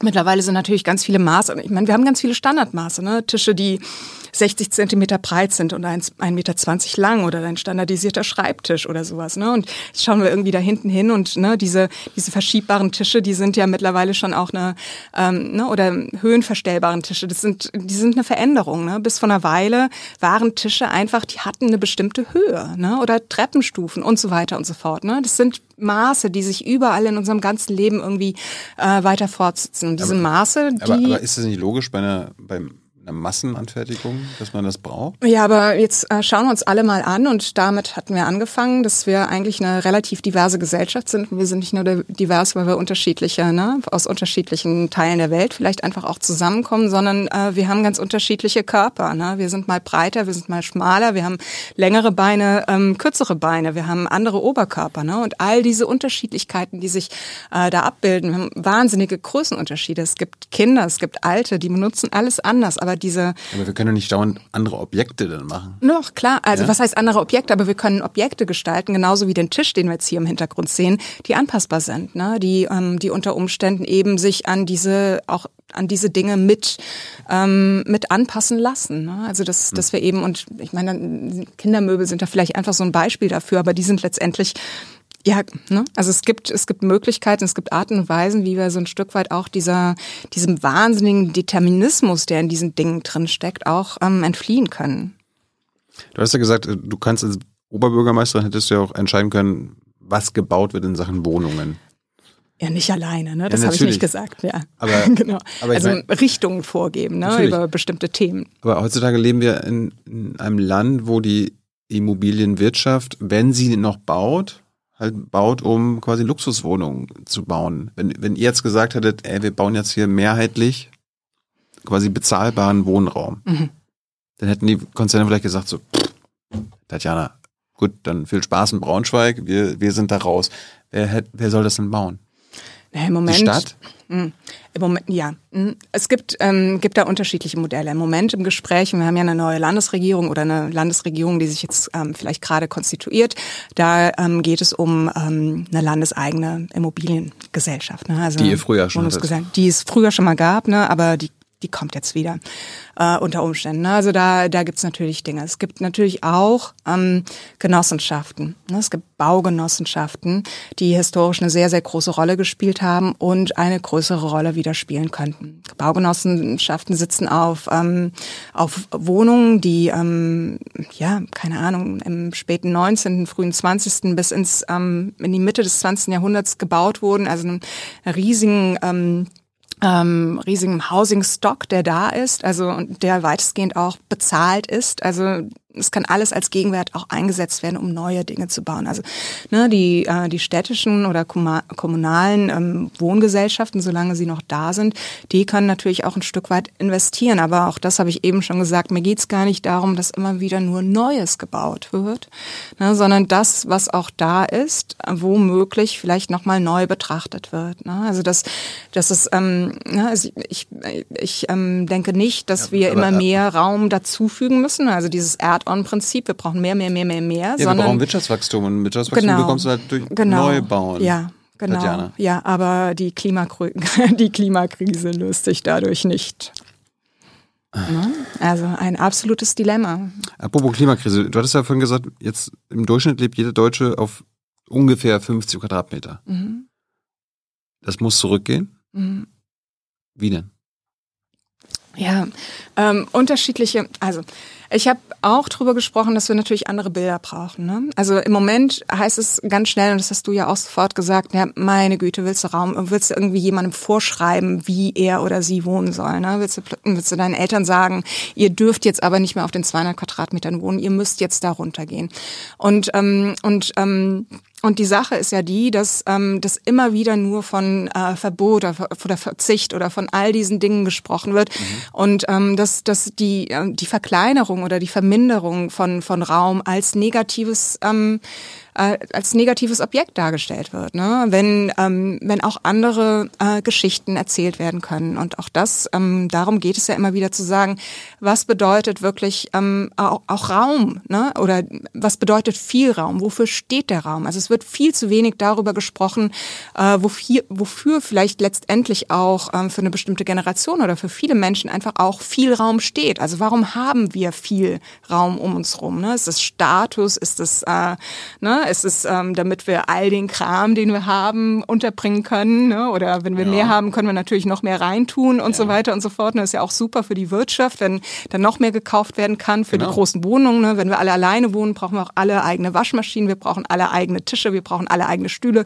ne? und so weiter und so fort. Das ist ja letztendlich hält auch die Wirtschaft ein am Laufen. Ne? Genau, hält die Wirtschaft am Laufen. Ne? Also ein Zimmerwohnung oder ein Person für Einzelhaushalte hält die Wirtschaft auch am Laufen. Ne? Und das sind äh, diese, diese großen Rhetoriken, die ähm, die ähm, vielerorts ähm, natürlich mittlerweile immer stärker hinterfragt werden. Und, ähm, und da denke ich, ne, äh, müssen wir reingehen. Es gibt Städte, es gibt Orte, die ähm, zum Beispiel das, das Tauschen von Wohnungen einfacher machen. Also ne, du veränderst dich, man trennt sich von jemandem oder man will mit jemandem zusammenziehen und irgendjemand äh, oder irgendjemand geht kurzfristig weg. Ne? Also Wohnungstausch ähm, stellt eine ganz große ähm, Möglichkeit, glaube ich, wirklich da, um sich auch ähm, attraktiv ähm, zu verändern oder als ein oder als ein ganz bewusstes Management von Raum. Wir haben das in den, in den Schweizer Wohngenossenschaften zum Beispiel, dass ähm, äh, die sehr viele Wohnungen ähm, besitzen, äh, dass äh, Personen, deren Lebensumstände sich ändern, ähm, sagen wir mal, es wohnen vier Leute in der Wohnung und irgendwann wohnen noch zwei da, die müssen zwangsläufig auch umziehen. Ne? Also die werden auch in andere Wohnungen gesetzt, aber innerhalb eines Quartiers, ne? also innerhalb ja. eines Gebiets, sodass eben soziale Gefüge, die sich auch aufgebaut haben, und das ist ja auch ganz häufig eine ganz große Diskussion, dass gesagt wird, meine Güte, dann muss ich irgendwo hinziehen, wo ich niemanden kenne und mhm. ähm, mit niemandem irgendwie klarkomme, aber da wird versucht, der, ähm, den Sozialverbund ähm, weiter aufrechtzuerhalten. Was ich, was ich jetzt im Vorfeld in der Recherche gelesen hatte, in Berlin sind 54 Prozent aller Wohnungen Einzimmerwohnungen. Mhm. Das ist ja unglaublich. Mhm. Wie kommt das? Also es sind auch demografische Veränderungen, ganz klar. Ne? Also wir ähm, ne, sind ganz viele alte Menschen auch, die alleine wohnen. Ne? Also es sind nicht nur die jungen Menschen, die, äh, die sich entschließen, ne, in eine Wohnung zu ziehen, sondern auch ganz viele Menschen, die durch ähm, Sterbefälle, ne, Tod auch, letztendlich alleine in ihrer Wohnung verbleiben. Hat das auch damit zu tun, dass der Vermieter quasi aus einer großen Zweizimmerwohnung oder dann Dreizimmerwohnung quasi zwei Einzimmerwohnungen macht? So? das, äh, das kann auch vorkommen. Kann ne? man mit mehr Geld verdienen, ne? Ja, genau. Ne? Das ist der Kuchen, der wieder verteilt wird, ne? kleiner ja. geschnitten. So. Vorhin hast du dich beschwert über die deutsche Architektur, äh, also diesen diesen Fetisch auf die Ästhetik, auf die Erscheinung. Ja, global zu, ist es, ne? Das ist nicht nur sogar. Deutschland. Mhm. Und du hast gesagt, Höhe, Größe, Gestalt und mhm. Material wird au außen vor gelassen. Können wir mal über die einzelnen Punkte mal reden, mhm. was da außen, außen vor gelassen wird? Warum, mhm. warum wird sich über die Höhe eines, jetzt mal reden wir über ein Gebäude, ja. was entworfen wurde. Warum, warum wird sich über die Höhe keine Gedanken gemacht? Warum ist die Höhe entscheidend? Ähm, historisch oder auch immer noch entscheidend ist die Höhe auch für ähm, Feuerschutz ne, oder Feuer. Also die, ähm, mhm. die Höhe der Berliner Häuser, die richtete sich nach ähm, ne, den Anleitermöglichkeiten auch der Feuerwehr. Also wie kommt man auch ähm, aus einem Gebäude raus, falls es irgendwie gefährlich wird. Also die, die Höhen sind auch dadurch bestimmt. Wenn es höher wird, dann braucht es andere Fluchtwege und so weiter und so fort. Ne? Also deswegen ist die Höhe immer wieder auch, auch wichtig oder so ein, so ein wichtiger Punkt, der verhandelt wird. Ne? Also ab einer bestimmten Traufhöhe ähm, braucht es dann eben, ne? also wenn es höher wird, dann braucht es andere Fluchtwege oder zusätzlich Fluchtwege. Bis zu einer gewissen Höhe gilt die Feuerwehrleiter noch als zweiter Fluchtweg zum Beispiel. Da, ne? da habe ich, hab, hab ich mich immer gefragt, anstatt quasi immer mehr Flächen zu versiegeln, wo wir immer neue, keine Ahnung, Wohngebäude ja. bauen, ja. warum setzen wir einfach, warum bauen wir einfach nicht höher und ja. bauen quasi auf den Wohngebäuden halt noch ein paar Etagen drauf? Ich meine, an einigen Stellen wird es ja gemacht, ne? Also es wird ja, es wird ja aufgestockt, es wird ähm, nach oben gegangen.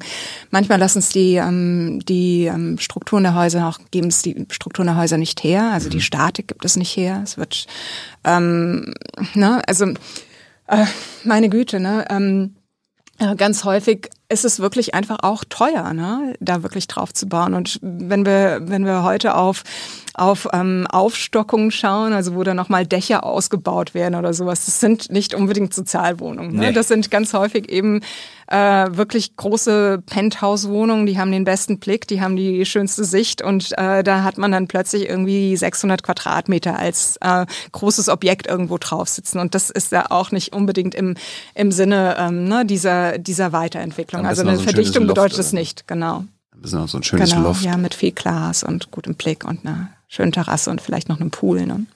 So, wir waren bei der Höhe, die äh, oft missachtet wird. Die Größe, hattest du angesprochen? Mhm, die Kubaturen. Das heißt, also die, ähm, die Figur oder ne, ja. ähm, wie sich ähm, Gebäude im Stadtraum abbilden. Das hat auch letztendlich auch mit Abstandsflächen wieder zu tun, ähm, wie nah an andere Gebäude gebaut werden darf. Ähm, das hat damit zu tun, auch wieder wie Feuerwehren oder andere Dinge an die Häuser rankommen können. Das hat mit Verschattung zu tun ne, und so weiter und so fort. Was ist die Verschattung? Was ist, warum spielt die Verschattung eine Rolle?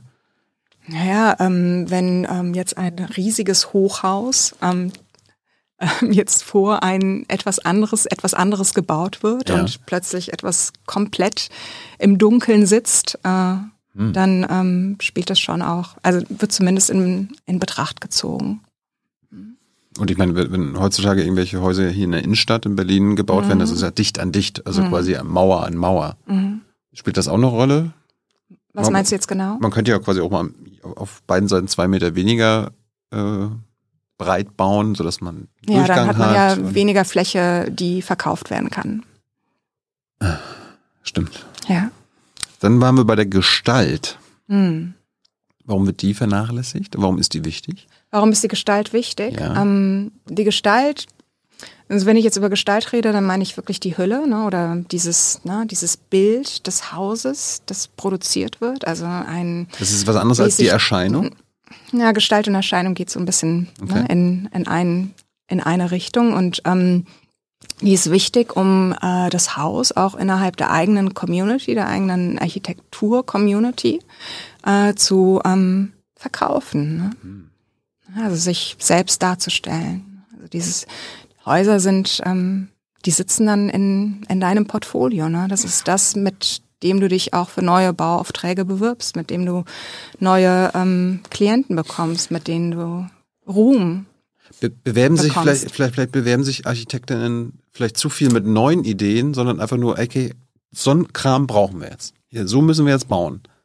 Wir, das haben wir seit 20 Jahren erprobt. Das macht jetzt am meisten Sinn aus äh, mhm. Klimasicht, aus sozialer ja. Sicht, aus Wohnflächensicht. Ja. Warum wird das nicht einfach reproduziert? Es muss ja nicht alles immer, das Rad muss ja immer nicht neu erfunden werden. Nee, muss nicht neu erfunden werden, aber letztendlich wird die Architektur so ein Stück weit auch, werden Architektinnen und Architekten ein Stück weit auch auf diesen Individualismus ne, oder individuelle mhm. Lösungen auch geprägt. Und ganz häufig ist es ja auch ganz toll, dass, dass wir nicht nur Standardlösungen produzieren und in gewisser Weise auch immer wieder auf den Ort eingehen, denn jeder Ort ist anders und muss vielleicht einfach auch wirklich neu betrachtet werden.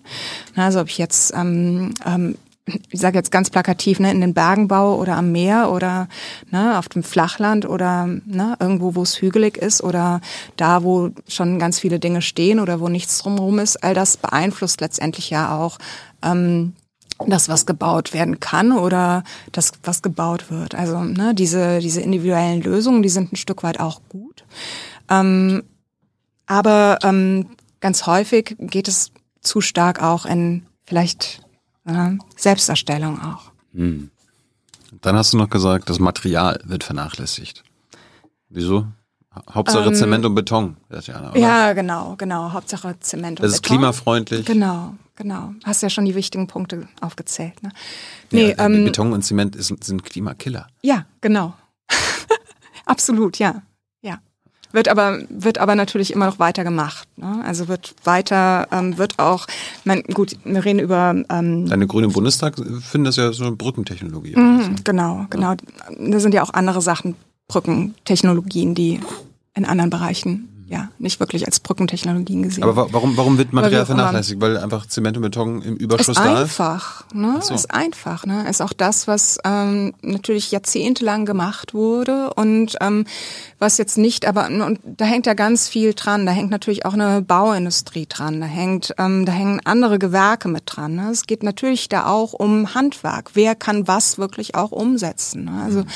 Ähm, und ähm, das sind natürlich nicht nur die Architektinnen und Architekten oder die Planenden äh, letztendlich. Es geht ähm, über diese ganz großen langen Ketten, äh, die ähm, über Jahrzehnte gewisse Baustoffe benutzt haben und ähm, auch komfortabel sind, bestimmte Baustoffe äh, zu verwenden. Da geht es auch darum, dass die ähm, Baustoffe getestet sind, dass sie, ne, und da geht es auch wieder um Feuersicherheit und so weiter, ne, Standsicherheiten und so weiter. Also auch das ähm, spielt natürlich eine ganz große Rolle, warum äh, diese Baustoffe auch noch weiter so eine große Rolle spielen. Wie werden wir die los? Die müssen, die müssen wir zwangsläufig ja, genau. äh, überwinden. Genau, also keep it in the ground, also kein, kein neues Bauen. Ende Gelände. Ui. Ja, genau. Aber ab und zu müssen wir ja bauen. Ja, was denn? Straßen? Noch mehr Straßen? Was, was brauchst du denn? Ja, aber wir, plädierst du jetzt für gar nicht mehr bauen, dann brauchen wir ja die Architekten auch nicht mehr. Nö, es müssen ja ganz viele Sachen umgestaltet werden. Ne? Umbauen. Ne? Umbauen. Es müssen Sachen umgebaut werden. Es müssen Sachen äh, kreativ umgestaltet werden und so weiter und so fort. Da fällt ne? mir gerade ein, wir, wir, haben ja auch ein Bundesbauministerium, vielleicht brauchen wir ein Bundesumbaumministerium. Mhm. Aber ich glaube, das ist, glaube ich, in Deutschland jetzt noch überhaupt ist nicht. Nicht salonfähig? Ist, glaube ich, ist noch gar nicht angekommen, dass wir gar nicht mehr ja. bauen. Mhm. Also im Großen Naja, es gibt ja zumindest das ähm, Wachstum, was ja. Moratorium gegen das neue Bauen. Und ähm, nun ja, ne, vielleicht ähm, tritt es zumindest einfach auch mal Diskussionen los. Ne? Aber ganz kurz noch zum Material. Was wären denn Alternativen, über, auf die wir uns konzentrieren sollten? Klar, am liebsten gar nicht mehr bauen, aber wir brauchen wahrscheinlich auch Materialien zum Umbauen. Was ist das? Ja. Woran denkst du da? Also Materialien, die möglichst ähm, kleine Fußabdrücke haben, ne? ökologische Fußabdrücke. Holz. Mhm. Schilf. Ja, Holz, ne, aus bestimmten Setzungen. Äh, Stroh spielt, ähm, Lehm spielt eine große Rolle. Genau, andere Baustoffe als die bisherigen. Hi, Tyler hier, Producer von Jung und Naiv. Ohne euch gibt's uns nicht. Jeder Euro zählt und ab 20 landet ihr als Produzenten im Abspann auf YouTube. Weiter geht's. Bist du in deiner Architekturblase, nenne ich das jetzt mal, oder quasi in eurer mhm. Community, bist du da eine krasse Minderheit oder haben die meisten das schon verstanden, dass wir uns ändern müssen? Ähm, es wird sehr, sehr viel geforscht, auch ähm, in, den, ähm, in den Fächern, die sich mit Beton oder auch mit Stahl auseinandersetzen, wie ähm, der Verbrauch von diesen Materialien auch minimiert werden kann. Es wird auch dazu geforscht, wie existierende Bauten zerschnitten werden können ne, oder auseinandergelegt werden können, um äh, die existierenden Bauteile neu zusammenzufügen. Ne? Also das ist ähm, vielleicht zusätzlich zu den ähm, zu den anderen Materialien. Das, ähm, das nennt sich dann Urban Mining zum Beispiel. Also wir wir benutzen das, was schon da ist. Ne? Also wir haben ein existierendes Haus und zerlegen es in Einzelteile und benutzen die Einzelteile, so gut es geht, eben auch in den neuen Projekten. Da gibt es Architekturbüros, die das auch in den letzten zehn oder zwanzig Jahren schon relativ stark ähm, ausgearbeitet haben. Ne? Also dass, dass, ähm, dass wenn bekannt wird, dass ein Haus abgerissen werden soll, ne? dass die Marmorplatten vorsichtig runtergenommen werden, dass die Steine, die Ziegelsteine einzeln ähm, benutzt werden. Das, ähm, ne, die, Ein die Einzelteile, aus denen diese Häuser bestehen, sorgfältig zurückgebaut werden, um diese, diese Teile, die häufig noch gut sind, auch immer noch eingesetzt werden können, auch wieder in den Einsatz zu bringen. Was mir noch eingefallen war, es wird ja oft gesagt, dass um die Städte autofrei zu bekommen, sollte man unter anderem Parkraum einschränken oder Parkplätze wegnehmen, ne, damit die Autos weniger parken können, dann haben sie weniger Grund, quasi in die Stadt zu fahren. Äh, bist du denn dafür, dass der Parkraum, der quasi nicht mehr zur Verfügung steht, bebaut wird mit Wohnungen? Oder soll der dann frei bleiben? Ähm, Oder ist das zu also, pauschal jetzt schon wieder? Nee, äh, nee ähm, also es gilt ja, gilt ja wirklich, ähm, die Anzahl der Autos auch zu verringern. Ja, das kann man also, ja ne? unter anderem mit weniger Parkplätzen. Naja, so einfach ist es ja ganz häufig nicht, ne? weil die sammeln sich ja unter Umständen an anderen Orten dann, ne? wenn sie irgendwo nicht mehr reinfahren können. Also es müssen auch Maßnahmen oder es müssen auch Dinge eingeleitet werden, die es wirklich auch äh, möglich machen, auf andere Verkehrsmittel umzusteigen. Ne? Oder dass die es einfach machen oder die das Auto eben auch ähm, redundant machen, äh, sag ich jetzt mal. Ne? Also das ist auch total wichtig. Aber klar, ne, diese, diese Flächen, die frei werden, die können äh, natürlich äh, anders genutzt werden. Ich bin ähm, da eine ganz große Verfechterin von auch mehr Grün in der Stadt ne? Mhm. oder ähm, Flächen, die ähm, letztendlich auch dazu benutzt werden können, um die Hitze, die auf uns zukommen wird, ähm, durch Klimaveränderungen auch aufzufangen. Ne? Also wir, wir haben ja, wir stehen ja ganz häufig in Städten, die sind unglaublich versiegelt. Ne? Also die sind, die sind einfach dicht. Ne? Also du hast den, die Teerflächen und dann hast du weitere Flächen, die dann die Fußgängerwege sind und ne, es ist so eine komplette zugesiegelte Fläche und diese Flächen, ähm, glaube ich, gilt es auch ein Stück weit aufzubrechen und neu zu befüllen, so dass auch ähm, ähm, Rewilding nennen wir das äh, ganz schön in Rewilding? der Rewilding, Ach, also dass, dass, Rewilding. dass man das, äh, das, also ne, das vermeintlich Wilde, die Natur, Mhm. dass man ähm, zumindest ne, Natur ähm, eine Möglichkeit schafft, ähm, wieder in die Städte reinzukommen und mit der Natur eben auch noch andere Leben, Lebewesen. Aber apropos jetzt die Klimakatastrophe, die, die schon da ist, die aber noch schlimmer wird, die Hitze wird im Sommer immer krasser. Mhm. Was sind das für Herausforderungen in Sachen Stadtplanung und Architektur? Oder müssen wir jetzt einfach damit, damit rechnen und leben? Ähm, ich bin mir Oder- nicht oder- ganz oder- sicher, was du fragst. Also klar, wir müssen uns anpassen. Ne? Also es muss ein ja, aber Stück auch, weit. auch architektonisch? Ja, klar. Auch beim, beim Bauen?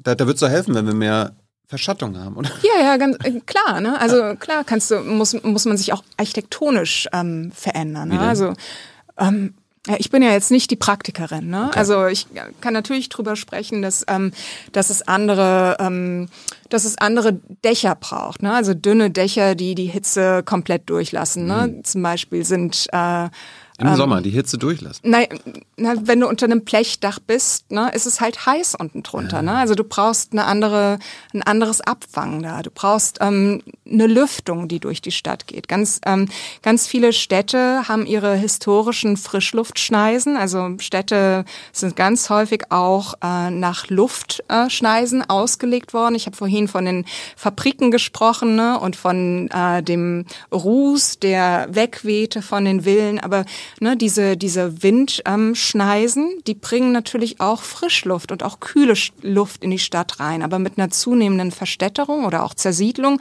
sind ganz viele von diesen Schneisen auch ähm, zerbaut ne, oder zugebaut oder geschlossen worden. Und da gilt es auch in der Architektur und in der Stadtplanung äh, vermehrt darauf zu achten, dass davon nicht noch mehr passiert, beziehungsweise dass das, was neu gemacht wird, so gemacht wird, äh, dass es ähm, diese, ne, diese Frischluft äh, nicht ähm, verhindert.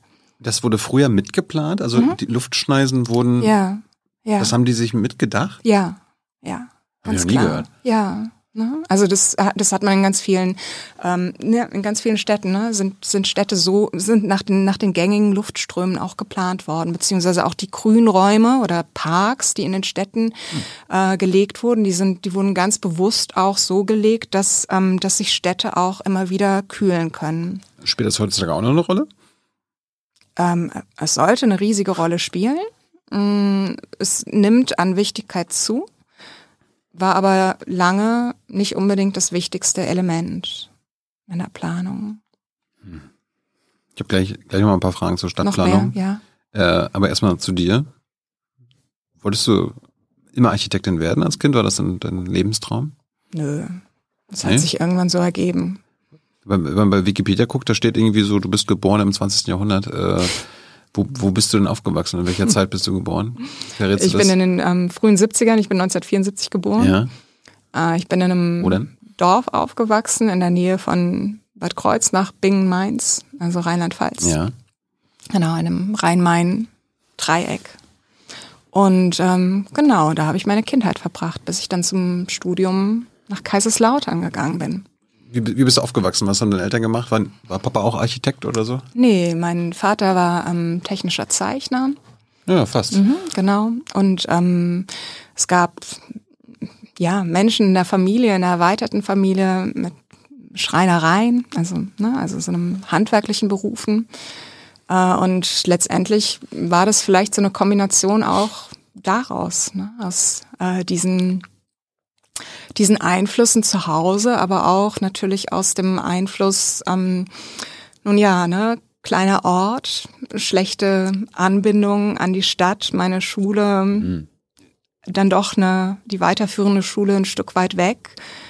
Ähm, und ähm, so dieses äh, Abhängigkeiten von, von einem Individualverkehr, äh, beziehungsweise dann eben auch von, von anderen, die, ähm, glaube ich, relativ früh klar gemacht haben, ähm, ja, was, was ich will oder was ich nicht will oder ähm, was ich vielleicht einfach auch ähm, dann in Zukunft machen mag, nämlich eben ne, anders wohnen, anders leben, äh, ohne Abhängigkeiten zum Beispiel von Systemen, die ich nicht wirklich beeinflussen kann. Und wann hat dich der Architekturvirus befallen? Schon in der Schule? Also hast du früh Ah, nee. gewusst, du willst das studieren? Relativ, relativ spät, glaube ich, wirklich erst so in der zwölften Klasse oder vielleicht sogar noch ein Stück später.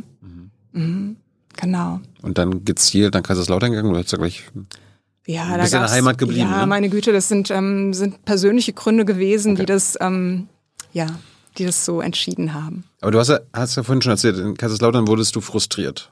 So ein Ja. bisschen desillusioniert von Ja. diesem Architekturstudium. Wie bist Ja. du denn auf die Idee gekommen? Du bist dann nach Glasgow gegangen. Ja, also ich habe ähm, Bist du denn geflüchtet oder hast du, hast du vorher recherchiert? Nee, ich, ähm, ich habe tatsächlich ähm, durch Freunde ähm, bin ich nach München gekommen. Ähm, ich habe ein, ein Praktikum äh, tatsächlich wirklich, also ich, ich hatte für mich entschieden, dass, ähm, dass ich eine Pause, eine kleine Pause brauche von, von diesem Studium und äh, die Möglichkeit ergab sich, ähm, in einem Architekturbüro zu arbeiten. Es war bei Otto Steitler Architekten in München, in ähm, sehr, sehr, sehr berühmten Häusern in der Genter Straße im Norden der Stadt. Und die sind berühmt, ähm, ähm, weil sie auch ähm, naja, aus den 70er Jahren stammen und ähm, nach so einem Prinzip der äh, fast äh, ne, mit dieser Veränderbarkeit von Raum auch gearbeitet haben. Ne? Also es ist ein Stahlbetonskelett mit modularen ähm, Teilen dazwischen und die Idee war wie in so einem Baukastensystem, dass du so ein Skelett hast und alles, was dazwischen hängt, kann sich eigentlich verändern und kann verändert werden über die Zeit. Ne? Und äh, dieses Haus und diese Zeit, die hat mich äh, beeinflusst. Ich habe dann aber auch in diesem Praktikum meinen hm, heutigen Mann kennengelernt, der damals äh, äh, zurückkam aus äh, Schottland und mir von einem von dieser Schule erzählte, wo er studiert hatte. Und letztendlich war er das, der mich dahin gebracht hat. Und das war so ein Stück weit auch so ein Glück, äh, diesen, äh, diesen Ort dann, also über das Praktikum in diese andere Schule und in diese, dieses andere Denken auch reinzurutschen. Aber warum, warum gab es das an der Uni in Glasgow und nicht hier? Hast du da mal gefragt? Ähm, das ist immer noch ziemlich besonders. Mm, muss ich sagen. Also das äh, gibt's nicht an vielen Orten in der Welt. Warum das wirklich sich da ausgebildet hat, eine Kombination aus ähm, Menschen, die sich da gefunden haben, ne? eine gewisse oft, ganz häufig ist es ja so, dass, dass es Impulse gibt von einzelnen Personen, die dann Dinge möglich machen, die an anderen Orten nicht möglich ist. Also ein sehr offenes ähm, Ausbildungssystem, eine sehr offene Idee von dem, was Architektur wirklich auch bedeutet, ein Kapieren, dass, äh, dass, ähm, dass wir alt genug sind, um unsere eigenen Ideen und Projekte auch zu entwickeln, dass wir, ähm, also wir sind ganz stark wir sind bestärkt worden auch in der Idee, ähm, die Stadt wirklich zu begreifen, also rauszugehen, eben nicht nur in ich habe von dem Neufert und von den Maßen erzählt, eben nicht nur in den Büchern zu schauen und selbst auch nicht nur Bücher zu lesen, sondern wirklich die Stadt als Objekt, ähm, als Studienobjekt zu benutzen. Also ganz stark auch mit Menschen in Kontakt zu treten, mit ihnen zu sprechen, ne? Lebenswirklichkeiten wirklich auch kennenzulernen. Ne? Also ähm, auch da zu sein, wo geplant und gebaut wird, um die Kontroversen auch wirklich in der Stadt aufzufangen. Ne? Das, wenn ich, wenn ich die ganze Zeit in meinem Zimmer sitze oder in der Hochschule sitze mhm. und nicht in die Stadt gehe, dann kriege ich nicht mit, was auf der Straße ähm, passiert. Ich bleibe in meiner Blase und diese dieses Brechen dieser Blase, ne, dieses Bursten dieser Hochschulblase, äh, das wurde da ganz stark zelebriert. Warum das da wirklich zu diesem Moment möglich war, kann ich nicht sagen, aber es war ein ganz besonderer Moment. Kann natürlich sein, dass jetzt viele junge Leute hier zugucken und sagen, ich überlege gerade Architektur zu studieren. Mhm. Würdest du dir empfehlen, in Deutschland Architektur zu studieren? Hört sich ja nicht so an. Außer in Braunschweig natürlich. ähm, ja, meine Güte. Ähm, ich glaube, es ist wichtig, meine Güte, ich, ich habe ja auch in einem ganz normalen System studiert, ne? Und so meine eigene Reibung auch gefunden. Ich glaube, es geht, es geht schon auch überall, ne? Aber ähm, ähm, und und ich habe den Weg gefunden, der für mich auch der richtige war. Ne?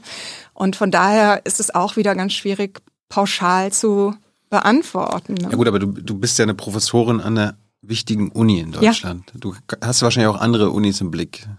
Ist die Situation denn also hat, hat, hat die deutsche Architekturwissenschaft, also die, die Lehre, eher angepasst an andere, so wie du dir das wünschst? Nee. Ah, Mann. nee. In ne? Braunschweig wenigstens. Arbeitest du in Braunschweig daran? Ähm, natu na natürlich, ich glaube, es gibt ganz viele Menschen, die vereinzelt natürlich an diesen Dingen arbeiten. Ne? Aber ähm, die, das, das, äh, das deutsche Hochschulwesen ähm, durch so eine ganz starke Inselbildung, also wir haben alle unsere eigenen Institute, alle unsere eigenen Lehrstühle, alle unsere eigenen König- oder Königinnenreiche, ne? unsere mhm. eigenen Herzog- und Herzogenentümer. Ähm, auch vielleicht leicht überspitzt gesagt, erfordert nicht unbedingt eine Kollaboration zwischen diesen. Ne? Wir sind alle unabhängige ähm, Einheiten. Ne? Also wir sind auch über äh, tatsächlich über die Freiheit von Lehre und Forschung. Ähm, klar sitzen wir in gewissen Systemen drin, aber wir haben auch unglaublich viel ähm, Möglichkeiten, diese Dinge äh, selbst zu gestalten. Ne? Und ähm, das ist so ein gewisser Individualismus, der sich da auch abbildet. Also es gibt nicht die Notwendigkeit, sich mit mit ähm, mit äh, mit Lehrenden auch abzustimmen unter Umständen. Ne? Also wie es in anderen Hochschulsystemen, die jetzt eher so ein fast verschultes System haben, wie in Großbritannien. In Großbritannien hast du Jahrsysteme, ne? du hast das erste Jahr, das zweite Jahr, das dritte Jahr, das vierte Jahr und die Studierenden gehen dann von einem Jahr ins nächste, ins nächste und so weiter und so fort. Ne? Da gibt es eine sehr viel stärkere, ein sehr viel stärkeres Miteinander sprechen unter den Lehrenden, wie ähm, Lehrinhalte ähm, aufeinander aufbauen zum Beispiel, ne? oder welche Dinge miteinander verknüpft werden, auch systematisch. Und äh, das finde ich an äh, deutschen Hochschulen nicht. Du hast ja irgendwie 18 Jahre in Großbritannien gelebt. Bist du quasi nach dem Studium einfach da geblieben? Ich, ähm, ja, ich habe da meinen Master gemacht, dann war ich nochmal kurz in Deutschland und bin dann wieder zurück, ja. Und dann für. In Glasgow, ne? In Glasgow nochmal vier Jahre und dann 14 Jahre in Sheffield. Oh. Mhm. Wie war es da? Ist, ist, ist, ist eine Kleinstadt, oder? Sheffield? Sheffield, äh, ich weiß nicht, kommt drauf an, wie, was jetzt als Kleinstadt bezeichnet. Ich denke jetzt ne? an Sheffield Ähm, United, das ist so ein kleiner, kleiner Verein. Der, der ich kleine, der so mit, kleine mit SC Verein. Freiburg oder nee, so. nee, äh, Sheffield hat äh, knapp 600.000 Einwohner. Okay, ne? Also Sheffield zurück. ist keine, keine wirklich kleine Stadt. Ähm, und äh, die sitzt ähnlich wie jetzt vielleicht einfach, wenn wir jetzt über Frankfurt oder Mainz oder ne, Darmstadt reden, in so einem großen Belt. Manchester ist ähm, einfach ne, nur 50 Kilometer weiter, Liverpool ist nicht weit und äh, Leeds und äh, ne, also das ist so, ein, das ist so dieser, dieser Belt in der Mitte, Mhm. der äh, eine sehr große Verdichtung hat, ja. Ich hatte aber auch gesehen, dass du trotzdem viel in der Welt unterwegs warst. Du warst in Venedig, in China und Indien. Da, äh, als Teil deiner Architektur. Ja, als Teil von ähm, auch Lehrkooperationen, ähm, teilweise länger oder kürzer. Ganz, Lernt man in Venedig, wie man eine autofreie Stadt bekommt? da, ja, ich glaube, da kann man ganz viel, ganz viele, ganz viele gute und äh, andere Sachen auch Mehr, lernen. mehr Brücken genau. bauen. Und, aber in China und Indien? Mhm. Was, was nimmt man da mit? Ah, was nimmt man da, was nimmt man da mit? Hast, Ähm, hast du was mitgenommen? Ja, klar. Also die, die Orte gehen ja nicht, ähm, nicht einfach nur an einem äh, vorbei. Vor allem, ne, also durch diese starke Prägung in, in Glasgow. Ne? Also einfach immer so dieses Rausgehen und in die Stadt und in die Städte, also die Städte wirklich auch aus sich raus zu begreifen. Das ist so ein Prinzip, das, das auch, äh, das mich auch trägt, wenn ich in andere Städte gehe. Also wenn ich auch in, ne, das, also in China, das war Nanjing oder auch in anderen Städten in Wuhan oder in äh, Shenzhen oder so oder in, in Indien kenne ich groß, größere Städte punktuell, ne, Chennai oder Ahmedabad oder andere Dinge und ähm, ne, und klar nimmt man nimmt man aus diesen Städten andere Planungsprinzipien ähm, mit. Man nimmt ähm, den Umgang der Menschen mit ähm, mit Regularien oder mit ähm, mit ihren eigenen Umständen mit. Man lernt natürlich auch ähm, ähm, ne, verschiedene Lebenswirklichkeiten kennen, die sich ähm, natürlich, die einen Einfluss haben auf die eigene Praxis oder das eigene Denken. Ich meine, bei, bei China denke ich, da gibt's ja einige Städte, ich weiß nicht, ob du da jetzt warst, wo quasi in den letzten 10, 20 Jahren die Ja. Gebäude wie, aus, wie Pilze aus dem Ja. Boden geschossen sind. Ja, Das muss auch eine krasse Herausforderung für Architektur, Architekten gewesen sein. das Oder? zu machen. Ähm, die Ja. Herausforderung im, im Sinne von von was? Oder war das ja so Massen, Massenabfertigung? Und Ja, das sind das sind häufig irgendwie natürlich wirklich Häuser, die ähm, ein bisschen Copy and Paste sind. Ne? Also ne, eins, zwei, drei, vier und dann doppelt man und dann hat man am Ende 16 oder so. Ne? das, das fällt mir besonders auf in den, in den ganzen Wüstenstädten. Also Mhm. ich weiß nicht, ob du dich da auskennst, aber so im Mittleren Osten, wenn du da irgendwie in Katar oder Doha bist, das sieht aus wie so Lego-Städte. So jedes Jahr kommt halt ein Lego-Baustein dazu. Sieht grässlich aus. Aber soll dann irgendwie modern sein. Ja, ja, ja, ja. Äh, und bist du denn zurück nach Deutschland, weil du dann deine Professur in Braunschweig bekommen hast? Oder Ähm, also das waren immer nur kurze, ne, kurze, also ich war, ich war in Sheffield und von da aus oder auch in Glasgow und von da aus ging es immer wieder an andere Orte. Ne? Also das, äh, das sind dann immer wieder mal ein paar Wochen oder mal ein, zwei Monate gewesen oder sowas. Ne? Also über Lehrerfahrung und ähm, aus Sheffield bin ich dann nach Deutschland, ja. Mhm, genau. Jetzt bist du Professor. Und jetzt bin ich, genau, jetzt bin ich in Braunschweig, Professorin, genau. Für die nächsten 20 Jahre ist das der Plan? Ähm, ich fühle mich wohl in Braunschweig. Das muss Genau. Das musst du jetzt sagen. Äh, eine allgemeine Frage jetzt zu, zu, zum Thema Stadtplanung und Stadtforschung. Äh, ich weiß, du bist ja nicht praktiziert, aber gibt es eine Ethik in der Stadtplanung? Also wie es die Ärzte haben, we shall do no harm? Nee, gibt's nicht. Das ist, äh, das ist auch ähm, eine ganz große Diskussion, dass, ähm, dass wir uns, ähm, dass, dass wir eben diesen, diesen, diesen Eid nicht leisten. Ne? Ähm, und ähm, da gibt's Handlungsbedarf. Sollte es einen geben, einen Eid? Ja. Wie soll der aussehen? Na, keine Ahnung. Ich meine, wenn wir, wenn wir uns über, überlegen, was, ähm, was Architektur letztendlich auch ähm, anrichten kann, ne, dann ähm, gilt es schon irgendwie, also ob das jetzt klimatechnisch ist oder auch sozial, ähm, könnte ein Eid ähm, letztendlich trotzdem auch gewährleisten, dass äh, wir uns verpflichten, vielleicht auch ähm, bestimmten mh, bestimmten Bauaufgaben den Rücken zu kehren, ne, die einfach äh, nicht zukunftsfähig sind, die äh, zu schnell na, wir haben über Obsoles Obsolescence auch gesprochen und äh, die ähm, nur bestimmte ähm, ähm, ne, nicht ähm, im Sozialen gedacht sind, sondern nur als Exchange Value, ne, also nur im Tauschwert gedacht sind, also wirklich nur, ne, da könnte, könnten ganz, ganz viele Dinge drinstehen, die gegen eine Finanzialisierung von, von Architektur sich auch richten, die vielleicht auch ähm, ähm, naja, sich einer bestimmten Veränderbarkeit verschreiben, also einer Anpassbarkeit, also ein, ein ne, Häuser, die sich verändern lassen können, die ähm, für länger als 20, 30 oder 40 Jahre selbst gedacht sind, sondern ne, für eine halbe Ewigkeit. Ne?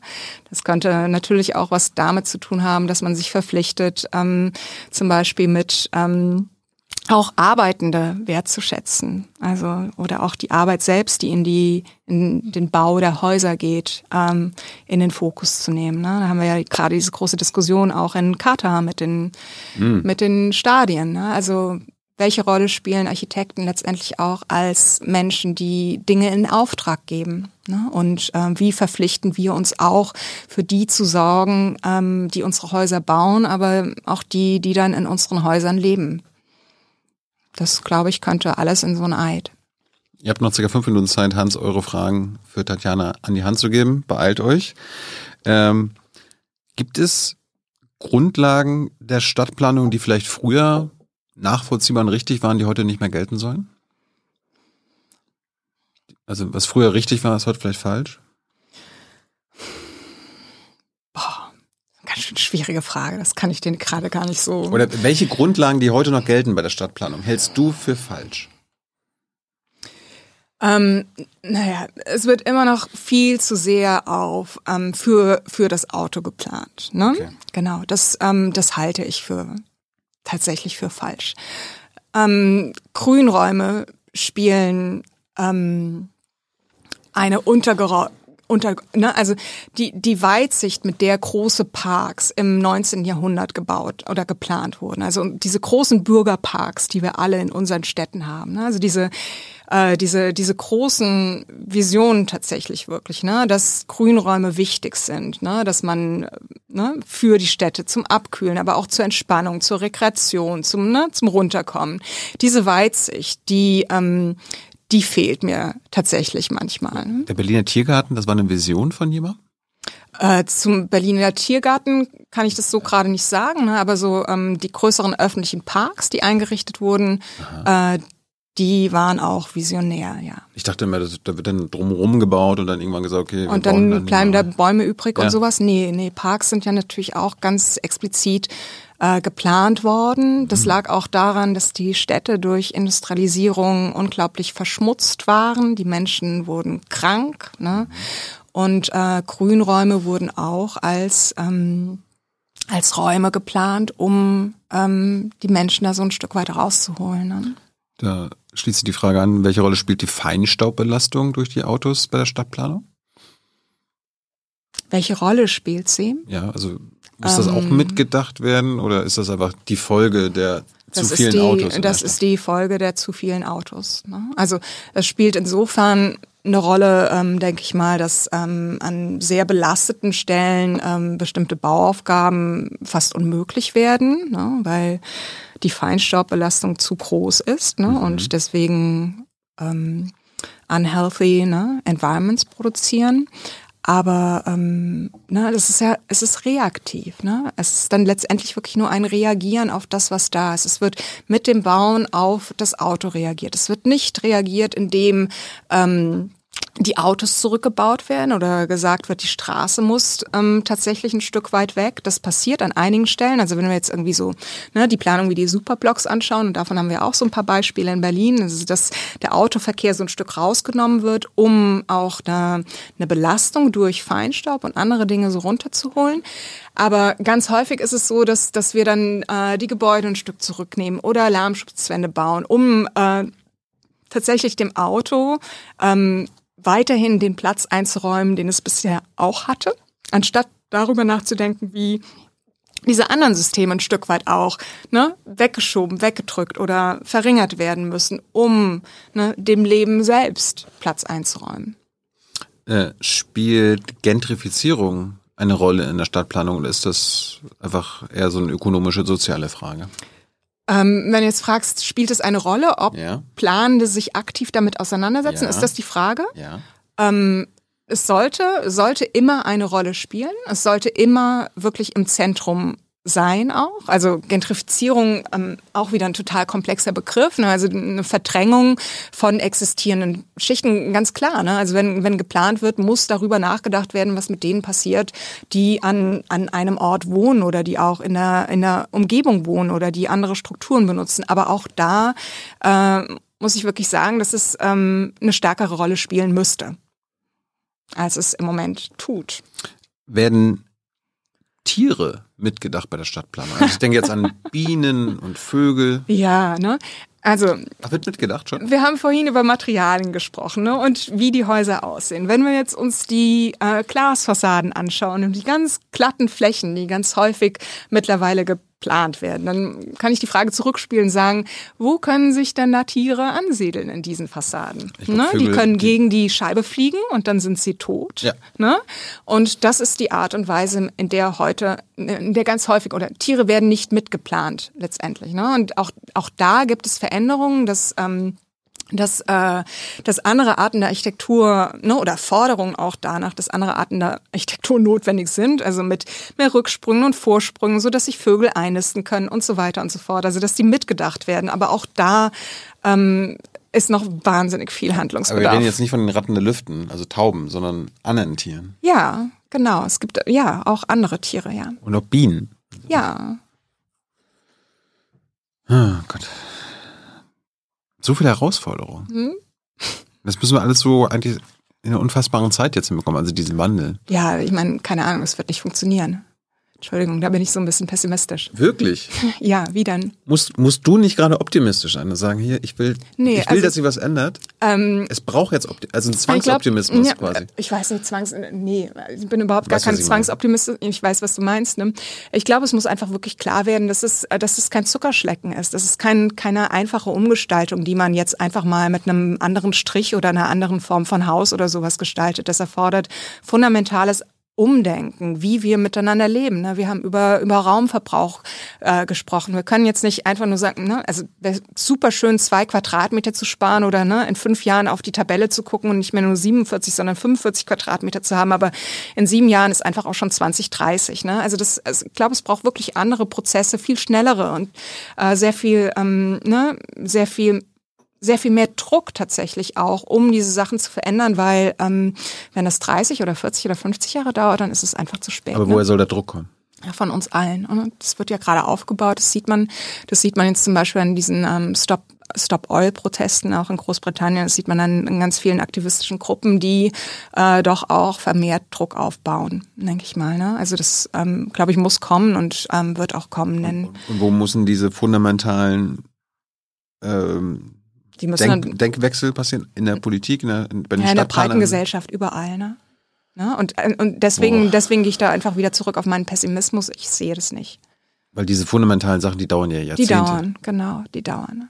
Ne? Und ähm, letztendlich, und äh, davon sprechen ja auch viele, äh, werden all diese Veränderungen wahrscheinlich ähm, durch externe Umstände um, uns ähm, aufgezwängt werden. Die werden, wenn es doch viel schöner wäre, sie wirklich jetzt im Moment aktiv zu gestalten. Zum Schluss ähm, gibt es mal zur Architektur und Architekturtheorie mal zwei Fragen. Gibt es feministische Architektur? Ja, klar. Oh, ist das witzig?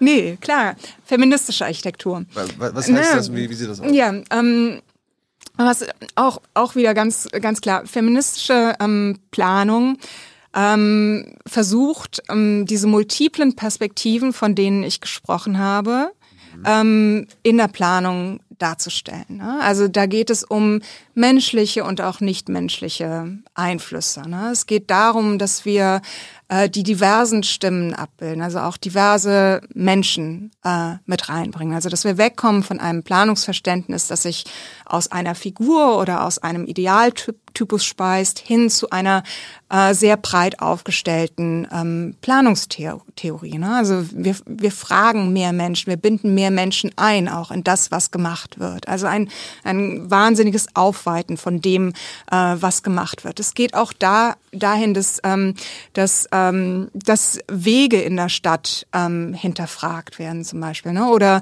oder tatsächlich wirklich auch Infrastrukturen in den Städten hinterfragt werden. Also wie sich ähm, wie sich Institu Institutionen oder auch Sorgeeinrichtungen miteinander vernetzen, wie sie sich miteinander verbinden. Und es geht letztendlich auch ähm, in eine Umgestaltung von privatem, privatem Raum. Aber am deutlichsten ist es, glaube ich, wirklich so in diesem, diesem Öffnen der Perspektiven äh, und ein Einbeziehen von ganz vielen Perspektiven in die Planung. Ob das jetzt ähm, äh, die Außenraumplanung ist oder auch ähm, die Planung ähm, einzelner, kleinerer Räume.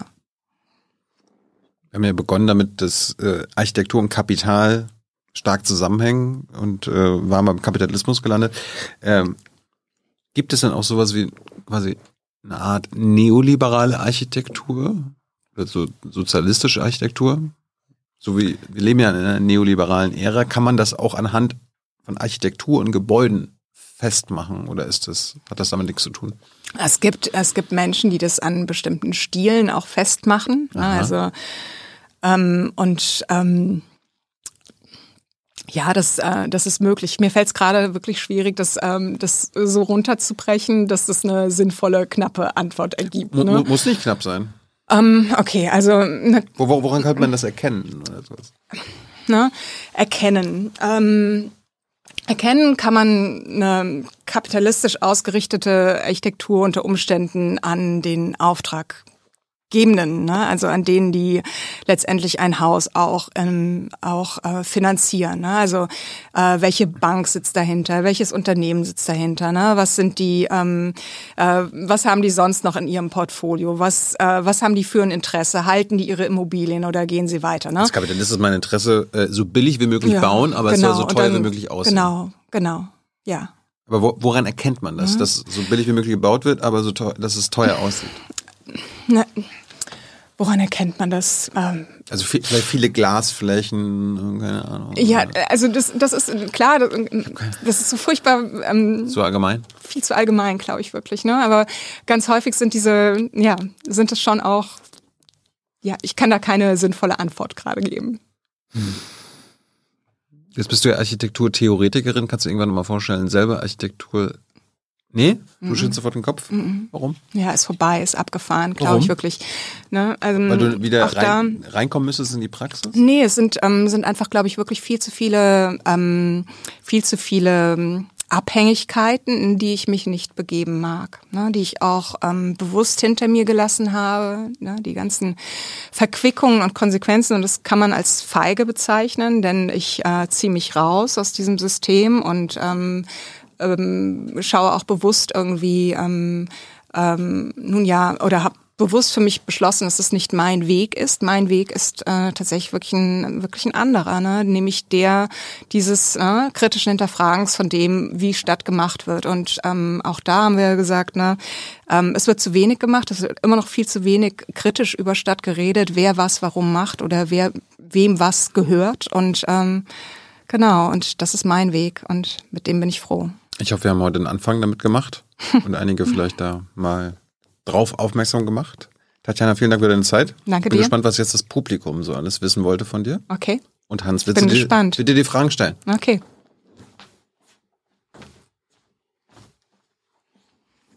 Hm.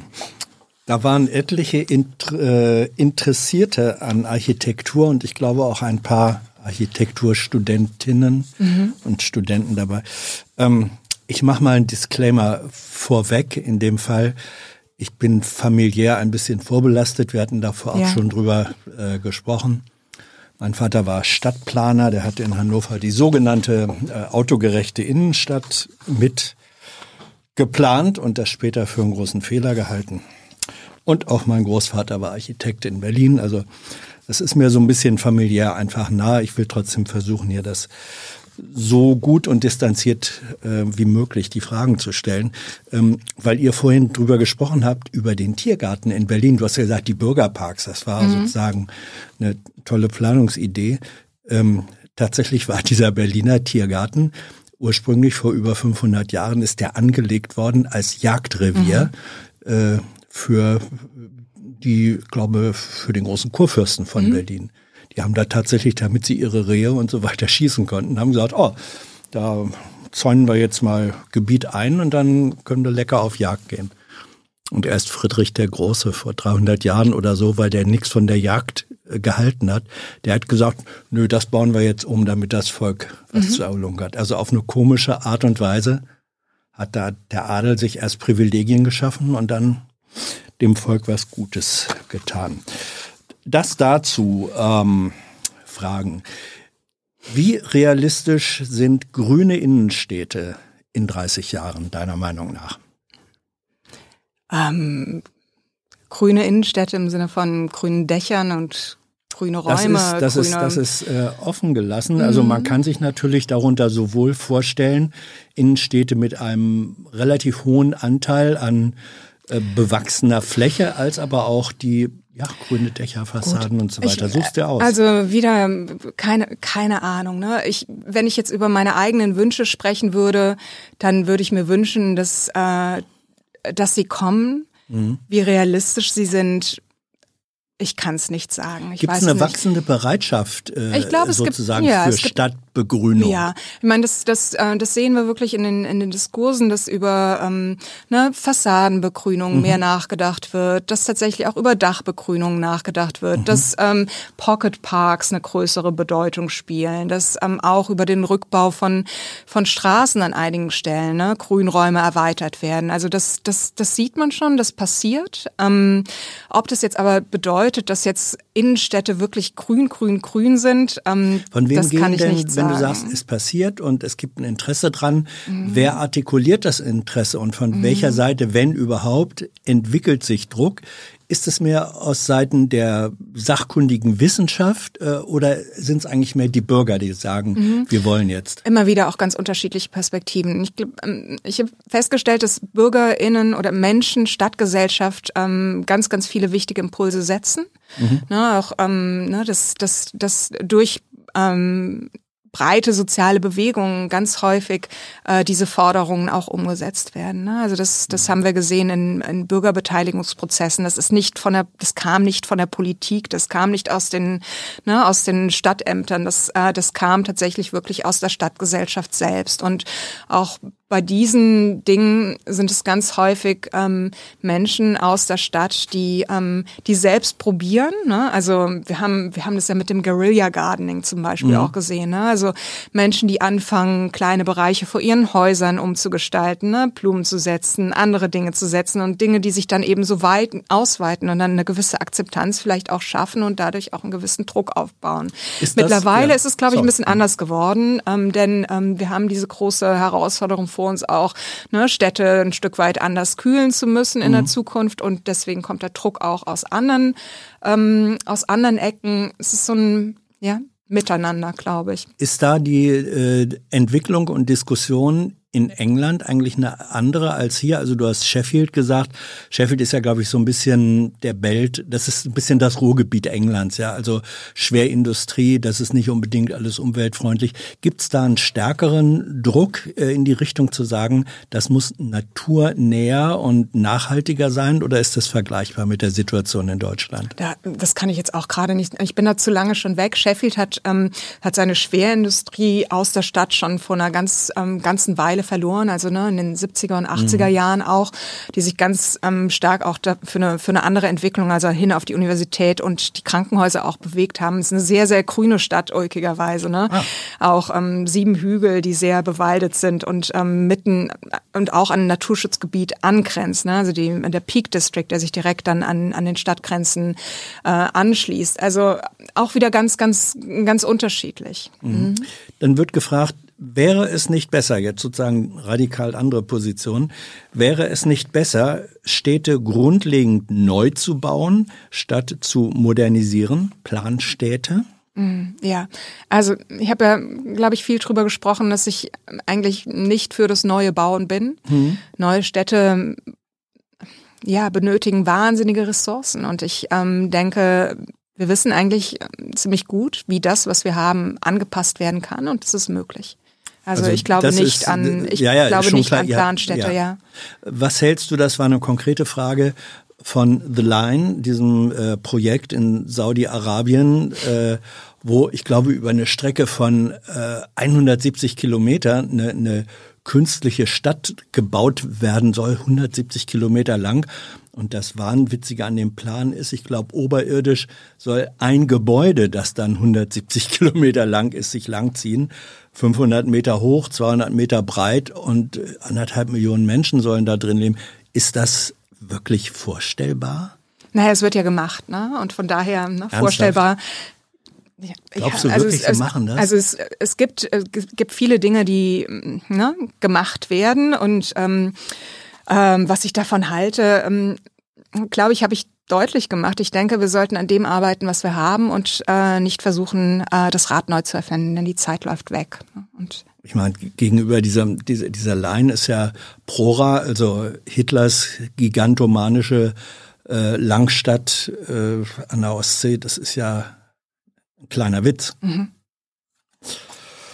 Uh. In China wird Land nicht verkauft, sondern nur für 70 Jahre verpachtet. Was hältst du denn davon? Naja, das ist ja auch ein System, das wir, das es nicht nur in, in China gibt, sondern auch in europäischen Städten. Ne? Also es ist ähm, ganz ne? selbst Städte wie Ulm oder sowas verpachten eigentlich ihr ihr Land nur. Und klar, das ist ein, das ist ein wirksames Mittel, um um Städte aktiv zu gestalten. Ne? Also wenn das Land weiterhin in der, in der, in der Hand der Stadt bleibt, also nicht mhm. veräußert wird und es, ähm, ne, behalten die Planungshoheit, wenn wir A-Pacht als Prinzip benutzen und ähm, genau. Also mehr Pacht wäre besser mehr Pacht. als als mehr vererbtes und dann genau. unzugängliches solange, Genau, solange die Pech, die die Pächter, ähm, Entschuldigung, die Verpachtenden ja. ähm, kommunale oder gemeinwohlorientierte ähm, ähm, ne? Mhm. Agenturen oder Institutionen sind. Die Alternative dazu, Privatstädte, Gated Communities gibt's mhm. in Südamerika. Auch nicht deine Lieblingsvorstellung, denke ich dann.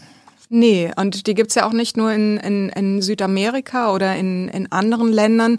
Ähm, wir sehen die immer so als diese, diese extremen Orte, die dann äh, ne, mit Mauern umgeben mhm. sind und ihre eigenen Infrastrukturen ähm, setzen. Aber wir haben natürlich auf einem kleineren Maßstab ähnliche Objekte auch in unseren Städten. Ne? Also wir haben ähm, hoch privatisierte Turmhäuser, die mhm. so ein ähm, ne, All-in-One tatsächlich bieten. Man hat eine Concierge unten, man hat Restaurants in den Häusern, es gibt eine Tiefgarage, also man fährt rein ne, und be bewegt sich oder kann sein ganzes Leben mehr oder weniger in diesen Häusern abspielen. Ne? Und diese, diese Räume sind ähm, für mich nicht weniger ähm, dramatisch als jetzt diese größeren gated Communities, die sich ähm, das, an anderen Sie, Orten bilden. Ist das im Grunde eine verrückte Entsprechung zu Favelas? Also äh, sozusagen Favelas als, als abgeschottete Communities, ähm, aus denen die Armut nicht rauskommt. Und dann haben wir hier gated Communities, aus denen der Reichtum nicht rauskommt.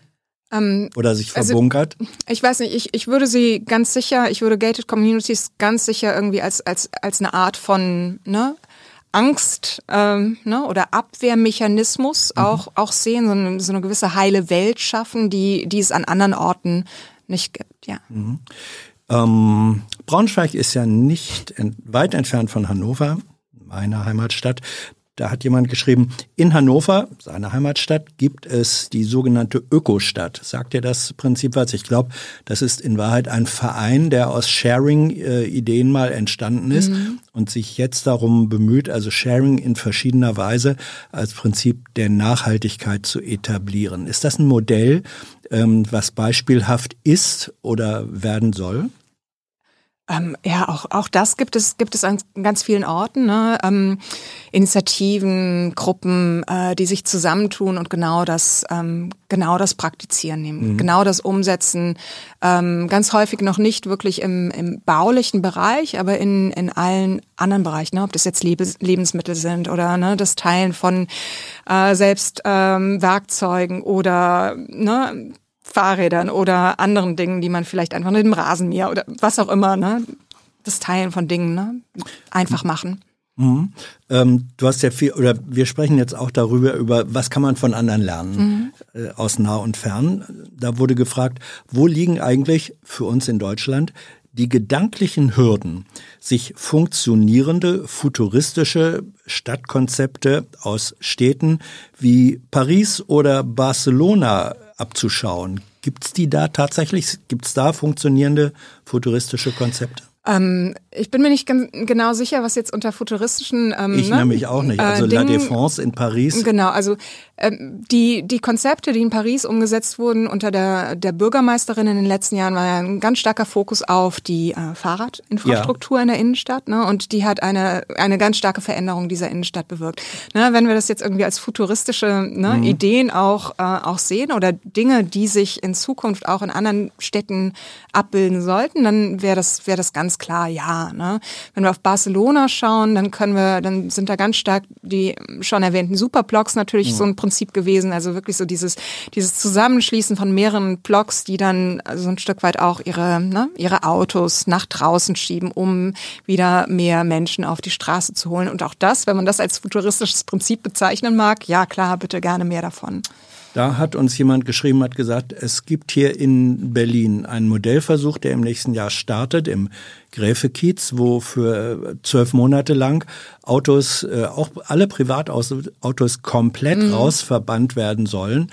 So, und dann war gesagt, äh, das ist gemacht worden ohne äh, genügende Mitplanung der Bewohner. Ja. Und konkrete Frage, äh, was soll das bedeuten? Meine Frau, wenn sie abends von der Arbeit kommt, äh, um Mitternacht, soll die dann ihr Auto irgendwie, muss sie es einen Kilometer entfernt ähm, ja. abstellen und dann als Frau alleine durch unsichere Gegenden dahinstellen. Also ist da Gewinn und Verlust von Lebensqualität nicht in solchen Modellen dann Gleichermaßen? Ähm, das, das ist mir jetzt als, als Fall fast so ein mhm. bisschen zu speziell. Ich glaube, ich würde mir, also ne, eine gute Planung zeichnet sich wirklich dadurch aus, dass ähm, möglichst viele Menschen mitgenommen werden. Ne? Und äh, dass genau diese Bedenken nicht erst dann entstehen, wenn es umgesetzt wird, sondern auch schon in der Planung äh, tatsächlich betrachtet werden. Ne? Also was, ähm, denn äh, das, das ist jetzt vielleicht wirklich keine Überraschung. Diese, diese Kommentare kam, kommen ganz häufig, ne? Ja. wenn diese Umgestaltungen kommen und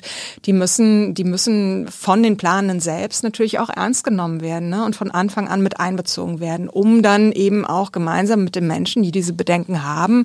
Und äh, da gibt es noch ne, Bündel von Bedenken, um die ganz konkret eben auch ähm, zu adressieren ne? und Lösungen zu finden. Ja, aber was heißt denn das? Also jetzt denke ich mal an die äh, hypothetische Bürgermeisterin.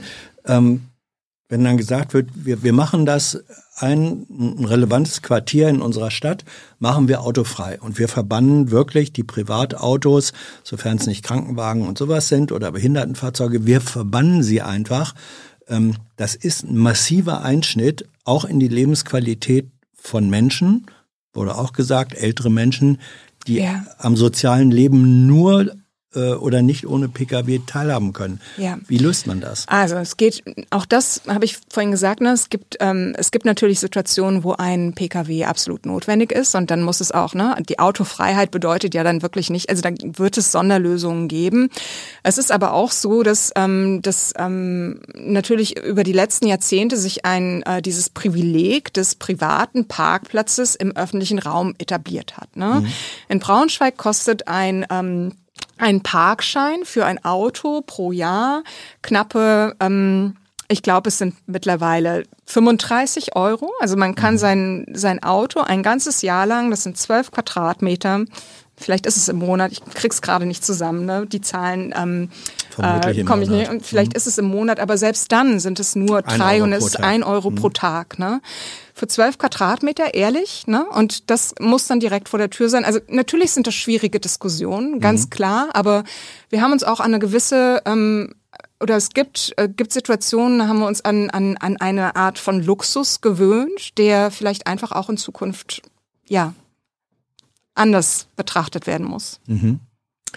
Gibt es Beispiele negativer Stadtentwicklung, wie zum Beispiel Parkbänke, auf denen Obdachlose einfach nicht mehr liegen können, genau, die also ne? so ja. gebaut werden, Verdrängung ja. und Abschieben von sozial unangenehmen Phänomenen. Klar, ne? also ganz, ganz, ganz viele. Und ähm, das sind natürlich nicht nur Parkbänke. Wir haben über Häuser gesprochen, die bis an die Straßenkante gehen. Ne? Häuser, die keine Nischen mehr haben, die keine Überdachungen mehr haben. Ne? Also so einfach wirklich glatte Fassaden. In ähm, Arkaden unter Umständen finden Leute ne, Obdach oder, ne, oder auch mal, wenn es regnet, ähm, Schutz. All das ähm, ja, geht gegen eine ne, geht all, gegen all diese Prinzipien einer ne, inklusiveren oder mehrfach nutzbaren Architektur. Die Menschen, die nicht gewollt werden, die werden sukzessive wegentworfen ne, durch bestimmte Architekturen. Also so eine Art von Defensive ähm, Architecture wird da ähm, entwickelt und es sind eben nicht nur die Parkbänke, sondern tatsächlich auch ne, die Bauten, die mhm. defensiv werden. Was denkst du, ihr habt auch schon über äh, Gentrifizierung gesprochen, aber Nochmal konkrete Frage, äh, zum Beispiel Frankfurter Bahnhofsviertel als ein auch national bekanntes äh, negatives Vorzeigeprojekt äh, von Gentrifizierung. Wie geht man damit um? Es passiert ja. Die Gentrifizierung ja. passiert? Ja. Ach, nun ja, ne, wie geht man damit um? Ach, ach weiß, ich weiß da im Moment gerade gar nicht, wie, wie anfangen. Ne? Also Gentrifizierung ähm, passiert ja auch, weil Entscheidungen getroffen werden über äh, dass, dass bestimmte Bereiche einer Stadt für nicht schön oder nicht gut befunden werden. Ne? Und dann stellt sich immer so ein bisschen die Frage, wer entscheidet es denn? Ne? Wer stellt diese Dinge wirklich auch in den Raum? Also wer, behaupt, wer behauptet, dass bestimmte Dinge nicht mehr sein können oder nicht mehr sein sollen oder dass sie anders sein sollen oder anderen ähm, anderen Situationen dienen sollen. Ja, ne? wer also, tut das? Ne, wer tut das? Genau. Und da gilt es wirklich genau auf die Machtstrukturen zu schauen, also politische, aber auch kapitalistische Strukturen, die ähm, auch Menschen, die Zugänge haben zu diesen Strukturen. Und genau da müssen die, die ein Interesse haben, diesen Strukturen entgegenzuwirken, auch ansetzen und das immer wieder aufzeigen. Ne?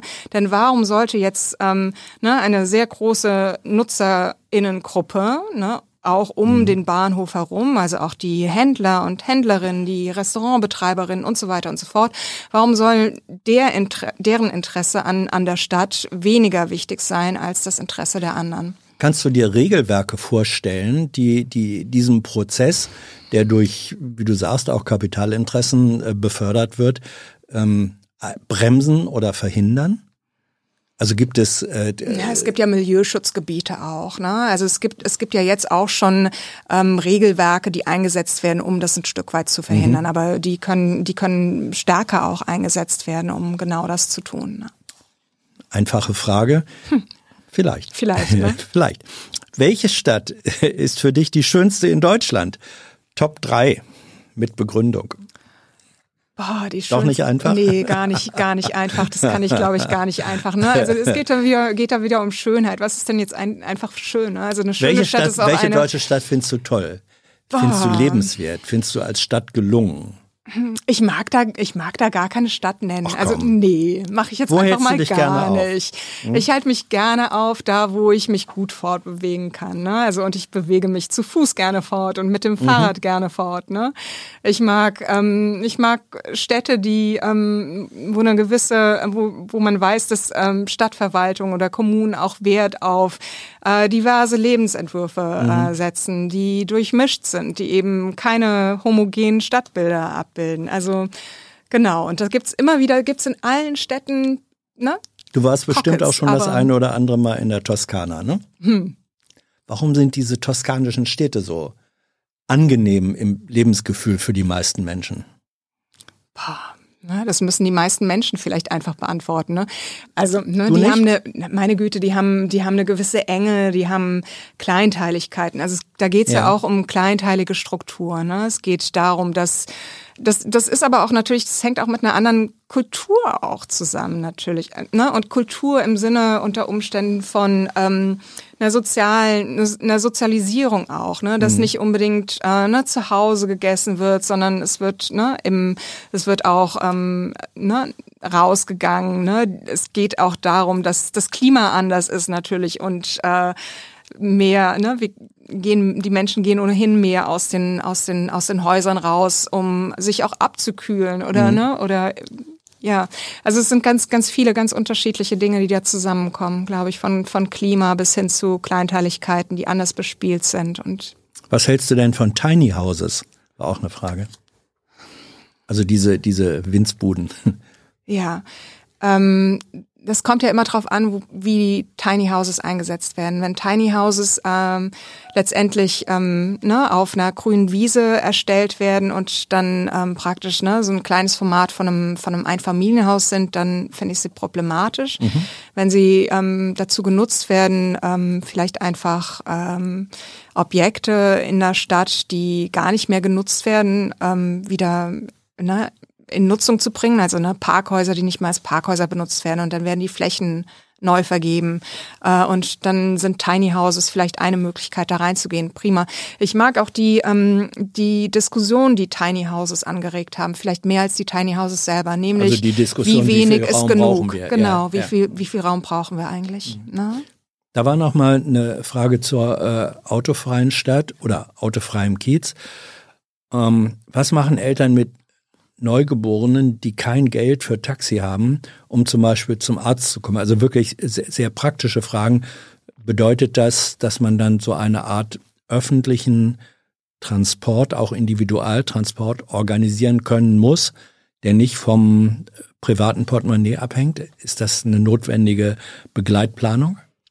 Ja, ist vielleicht einfach eine notwendige Begleitplanung. Ne? Und dann, dann ähm, gilt es auch da wieder zu schauen, wie, wie die Wege wirklich auch gestaltet sind. Ne? Wie einfach kommt man von, von A nach B? Ne? Mhm. Gibt es Gibt es ähm, eine Art von ne, Fahrradtaxi-Infrastruktur oder gibt es ähm, andere, die dann eben auch helfen? Ich selber habe noch nie ein Auto besessen. Ich habe zwei Kinder. Ich bin eigentlich immer gut auch durch meine ne, durch meine, äh, ich, ich glaube, die Kinder sind gut durch ihre Jugend gekommen, auch ne, Arztbesuche und so weiter mhm. und so fort. Es, äh, es braucht ein anderes, glaube ich, sich einlassen auf diese Dinge.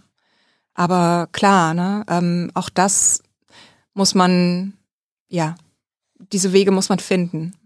Kategorische Frage wird gestellt. Tatjana, ist die Zukunft für dich die einer autofreien Stadt? Oh, die Zukunft ist vor allem für mich eine, die ähm, es schafft, mit dem Klimawandel einigermaßen umzugehen. Da gehört wahrscheinlich auch eine wahnsinnige Reduktion von Autos mit dazu, aber da gehören auch ganz, ganz viele andere Sachen mit dazu. Mhm. Dann wird gefragt in Bezug auf deine äh, Lehrtätigkeit, welche Bedeutung nimmt in deinen Vorlesungen oder Lehrveranstaltungen das Thema Qualität des Wohnens in Bezug auf Klimawandel ein? Ist das ein Thema? Fokussierst du das oder? Mm, ich bin mir jetzt nicht genau sicher, mm, wenn es jetzt um Qualitäten geht. Also ja. was ich was ich in den Vorlesungen mache oder auch in den Lehrveranstaltungen, was wir ganz stark machen, sind ähm, Wohnmodelle aufzeigen, die ähm, mit Prinzipien des Teilens arbeiten, mhm. ne? aber auch ähm, Flexibilität Realitäten zeigen, also Flexible Housing, ne, wie Gebäude so geplant werden können, also auch aus der Theorie kommend erklären, äh, wie Gebäude strukturell auch aufgestellt werden können, um, äh, um Flexibilität, Anpassbarkeit möglich zu machen. Das ist ein ganz großes Thema, ja. Mhm. Gibt es da ein studentisches Interesse daran? Fordern die mehr davon oder ist das wesentlich dein Angebot? Das ist, ähm, das, das ist wesentlich unser Angebot. Mhm. Ähm, wie soll man umgehen mit Städten wie Chemnitz, in denen es viel verrottenden Leerstand gibt? Das hat auch was mit Alterung äh, der Bevölkerung und Abwanderung zu tun. Was mhm. macht man da? Ähm, gut, ne? Also diese die Diskussion mit dem ähm, mit dem Bestand und auch mit dem ähm, mit dem Arbeiten mit dem Bestand, das ist, mhm. ähm, die, die könnte schon eine sehr viel ähm, ältere sein. Die ist jetzt relativ frisch plötzlich wieder da. Ne? Mhm. Nicht zuletzt auch deswegen, weil Baustoffe plötzlich unglaublich teuer geworden sind. Ne? Und da gibt's keinen One Size Fits All, aber es gibt durchaus ähm, und äh, den konkreten Fall in Chemnitz kenne ich nicht. Ich mhm. weiß nicht, wie schlimm es sich ähm, darstellt. Aber ähm, da wird im Moment ganz viel daran gearbeitet, für ganz unterschiedliche ähm, Grundstände unterschiedliche Lösungen anzubieten. Und es kann nicht immer alles gehalten werden, das ist ganz klar, das ist nicht möglich, aber, ähm, aber die Auseinandersetzung damit, ne, wie es gehen kann, die verstärkt sich gerade. Also die Geschichte der Architektur und des Bauens hat eben immer auch viel mit Abriss, Zerstörung, Neubau zu tun gehabt. Ne? Ja. Sind wir da an einem Wendepunkt historisch? Ich würde mir wünschen, dass wir an einem Wendepunkt sind. Wird die Rückbaufähigkeit bei neuen Bauprojekten inzwischen in angemessener Weise berücksichtigt? In angemessener Weise nein. Mhm. Also es ist ja nicht nur nicht nur die Baustoffe, sondern auch die Konstruktion? Nein. Nicht. Nein. Mhm. Also wir bewegen uns dahin. Ne? Also es wird wahrscheinlich kommen, es wird stärker werden, aber im Moment nicht. Nein. Sorgt der Denkmalschutz in ländlichen Orten dafür, dass die Ortskerne verfallen, weil eben der Erhalt und die Restaurierung, Renovierung der alten Häuser einfach ziemlich teuer ist? Ist auch wieder eine sehr kategorische Frage. Ja. Das, ja. Ne? Ich glaube, dass an, an manchen Stellen ähm, der Denkmalschutz genau diese äh, Rolle einnimmt. Es mhm. gibt aber auch ganz viele andere Situationen, wo zum Beispiel ne, das Erbe nicht geregelt ist. Also es gibt ganz viele unterschiedliche, glaube ich, Gründe, die dazu führen können, dass, dass äh, Gebäude zerfallen. Und es liegt nicht unbedingt am Denkmalschutz. Stichwort Kommerzialisierung des öffentlichen Raums. Was hältst du persönlich von illegaler, in Anführungsstrichen, Street Art und ihrem Potenzial, Stadtplanung zu beeinflussen? Ja, prima. Ja? Ran mit, ja. Wir brauchen mehr Banksy? Naja, ich glaube, wir brauchen noch viel mehr radikalere ne, mhm. Dinge.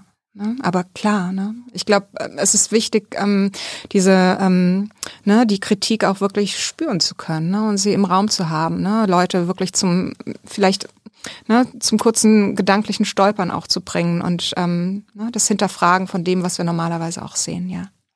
Was sind eigentlich die low-hanging fruits in der Stadtplanung? Also das, was man in absehbarer Zeit mit überschaubarem Aufwand realistischerweise tatsächlich erreichen kann, wenn man will? Boah, das ist eine wahnsinnig, wahnsinnig komplexe Frage auch wieder. Ja. Weiß ich auch gar nicht. Ähm, was sind die low-hanging fruits? Hm, ich könnte mir vorstellen, dass ähm, diese, ne, diese Tauschprinzipien und diese, mhm. diese Teilprinzipien einen ganz wesentlichen und sehr, sehr schnellen, sehr schnell umsetzbaren mhm. Beitrag liefern könnten. Mhm. Ja. Die könnten ähm. skaliert werden. Ja. Kann man eigentlich irgendwo alternative Stadtplanung demonstriert bekommen?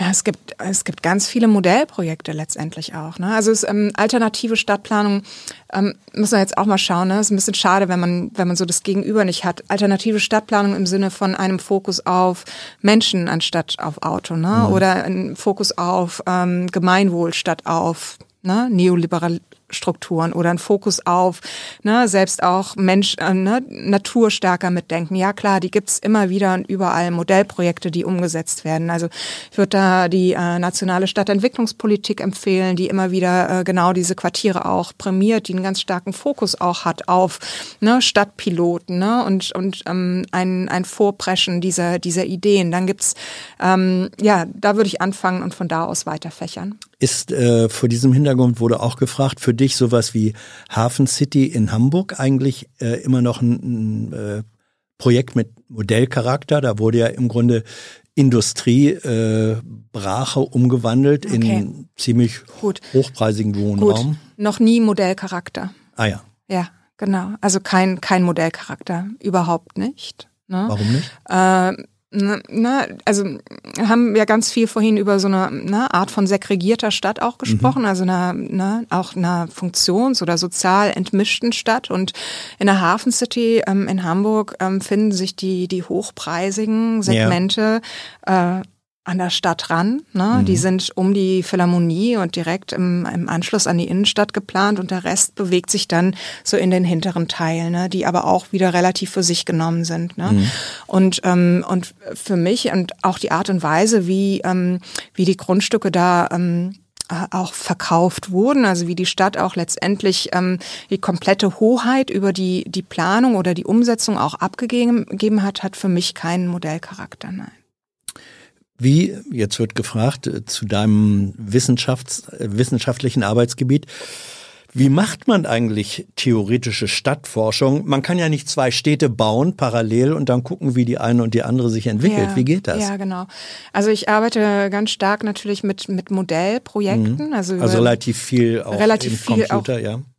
Nee, nicht? nee, nee, gar ah. nicht. Also wenn ich jetzt sage, nee, ganz viel ist tatsächlich wirklich Feldforschung im mhm. Sinne von, äh, man fährt irgendwo hin, ich mhm. fahre irgendwo hin oder, ne, und man schaut sich Dinge an und ähm, und äh, lernt aus umgesetzten Beispielen. Ne? Mhm. Und diese Beispiele, die können, die können ähm, nun ja, die können gemeinsam betrachtet werden, es kann versucht werden, Gemeinsamkeiten mhm. zu finden und, ähm, und die werden dann äh, letztendlich behandelt. Aber ganz häufig geht es um, um, äh, um den gebauten Raum selbst, um Menschen, Gruppen, Initiativen, Städte, die versuchen, Dinge umzusetzen. Und dann schaue ich entweder auf gebaute Objekte oder versuche mit Menschen zusammen auch ähm, Dinge ähm, ne, zu erkennen, wo vielleicht unter Umständen Herausforderungen sind, wo, ähm, wo Dinge ähm, fehlen, wie sie anders umgesetzt werden können. Und dann ist es aber auch ganz klar, also ein Teil meiner Forschung ist tatsächlich wirklich auch ein, ähm, ein neues Erzählen von dem, was eigentlich schon da ist. Ne? Also ich habe äh, vorhin über andere Bilder gesprochen und die klassische Architekturerzählung handelt von ähm, einzelnen Gebäuden, also ja. wirklich einzelnen Objekten. Und ähm, Architektur breiter zu erzählen und als zu sagen, Stadtraum. als Stadtraum, mhm. aber eben auch als etwas, das ganz stark politisch geprägt ist, das ganz stark durch Geld geprägt ist, das ganz stark in anderen Systemen und in anderen Abhängigkeiten sitzt. Ne? Also so eine neue Architekturgeschichte letztendlich erzählen. Das ist, das ist das, was ich letztendlich mache. Also neue Bilder für eine andere Zukunft entwickeln. Ein anderes Narrativ. Ein anderes Narrativ, einen, ne, if you wish. Mhm. Ähm, da, äh, welches von diesen Feldforschungs, welche von deinen Feldforschungserfahrungen der jüngeren Vergangenheit ist eigentlich für dich im Moment besonders spannend?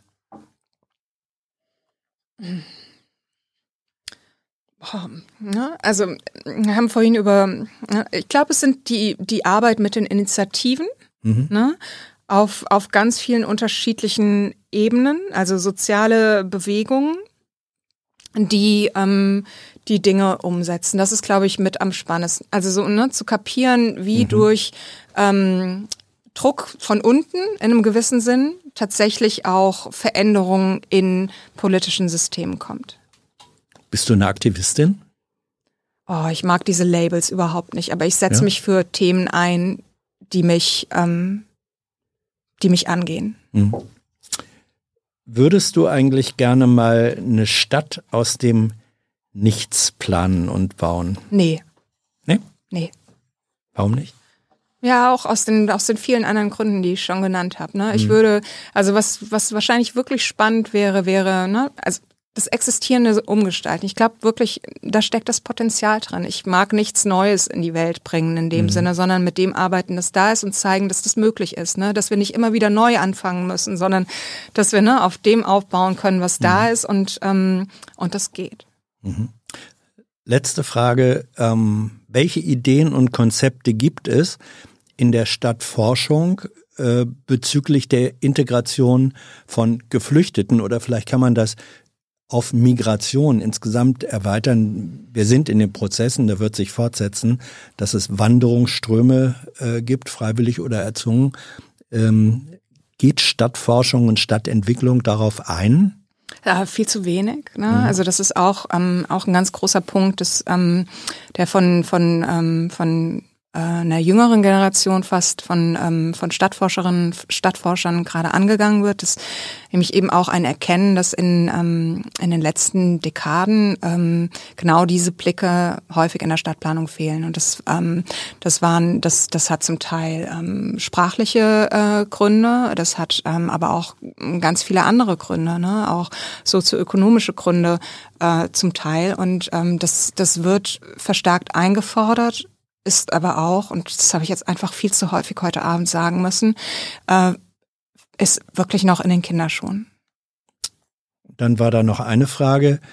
Ähm, machst du dir in irgendeiner Weise Gedanken oder was kommt auf uns zu ähm, bei der Rekonstruktion der Ukraine, die ja im Moment auch in der architektonischen äh, Struktur und Substanz großflächig zerstört wird? Gut. Ist das etwas, was dich ja. oder euch beschäftigt? Naja, ähm, mich, mich persönlich jetzt äh, nicht. Ich ähm, verfolge natürlich irgendwie die Diskussionen, die, mhm. ähm, die da stattfinden und auch die äh, Visionen, die da im Moment erarbeitet werden. Ganz prominent vor ein paar Wochen oder Monaten mittlerweile ähm, kamen diese, diese Visionen von Norm Foster natürlich in den Vordergrund und da mache ich mir natürlich schon ähm, weiß nicht, schaue ich schon auch mit einer gewissen Sorge auf, ähm, auf, ähm, auf eine, ein, ein Reproduzieren von Stadtbildern, wie wir sie auch aus unseren eigenen Umfeldern kennen, ohne äh, tatsächlich wirklich ähm, einen Bezug zu den wirklichen Städten auch vor Ort zu haben. Also ne, unglaublich abstrahierte ähm, Gedanken, die auf unseren ne, neoliberalen Systemen beruhen, die repliziert werden ohne, ähm, ohne Sinn und Verstand. Tatjana, Dankeschön mhm. für deine Zeit, deine Antworten, deine Expertise. Ja, und äh, wenn jemand mal sagen muss, ist mir zu abstrakt oder kann ich gar nichts dazu sagen, das ist ja besser, als wenn man so tut, als hätte man die Antwort in der Tasche und hat sie eigentlich gar nicht. Ne? Gut. Dankeschön, ja, danke, danke für euer Interesse, eure Fragen und ihr wisst es, ohne eure Unterstützung gäbe es dieses Format nicht. Deswegen jetzt äh, im Abspann die UnterstützerInnen des letzten Monats. Bis zum nächsten Mal. Tschüss.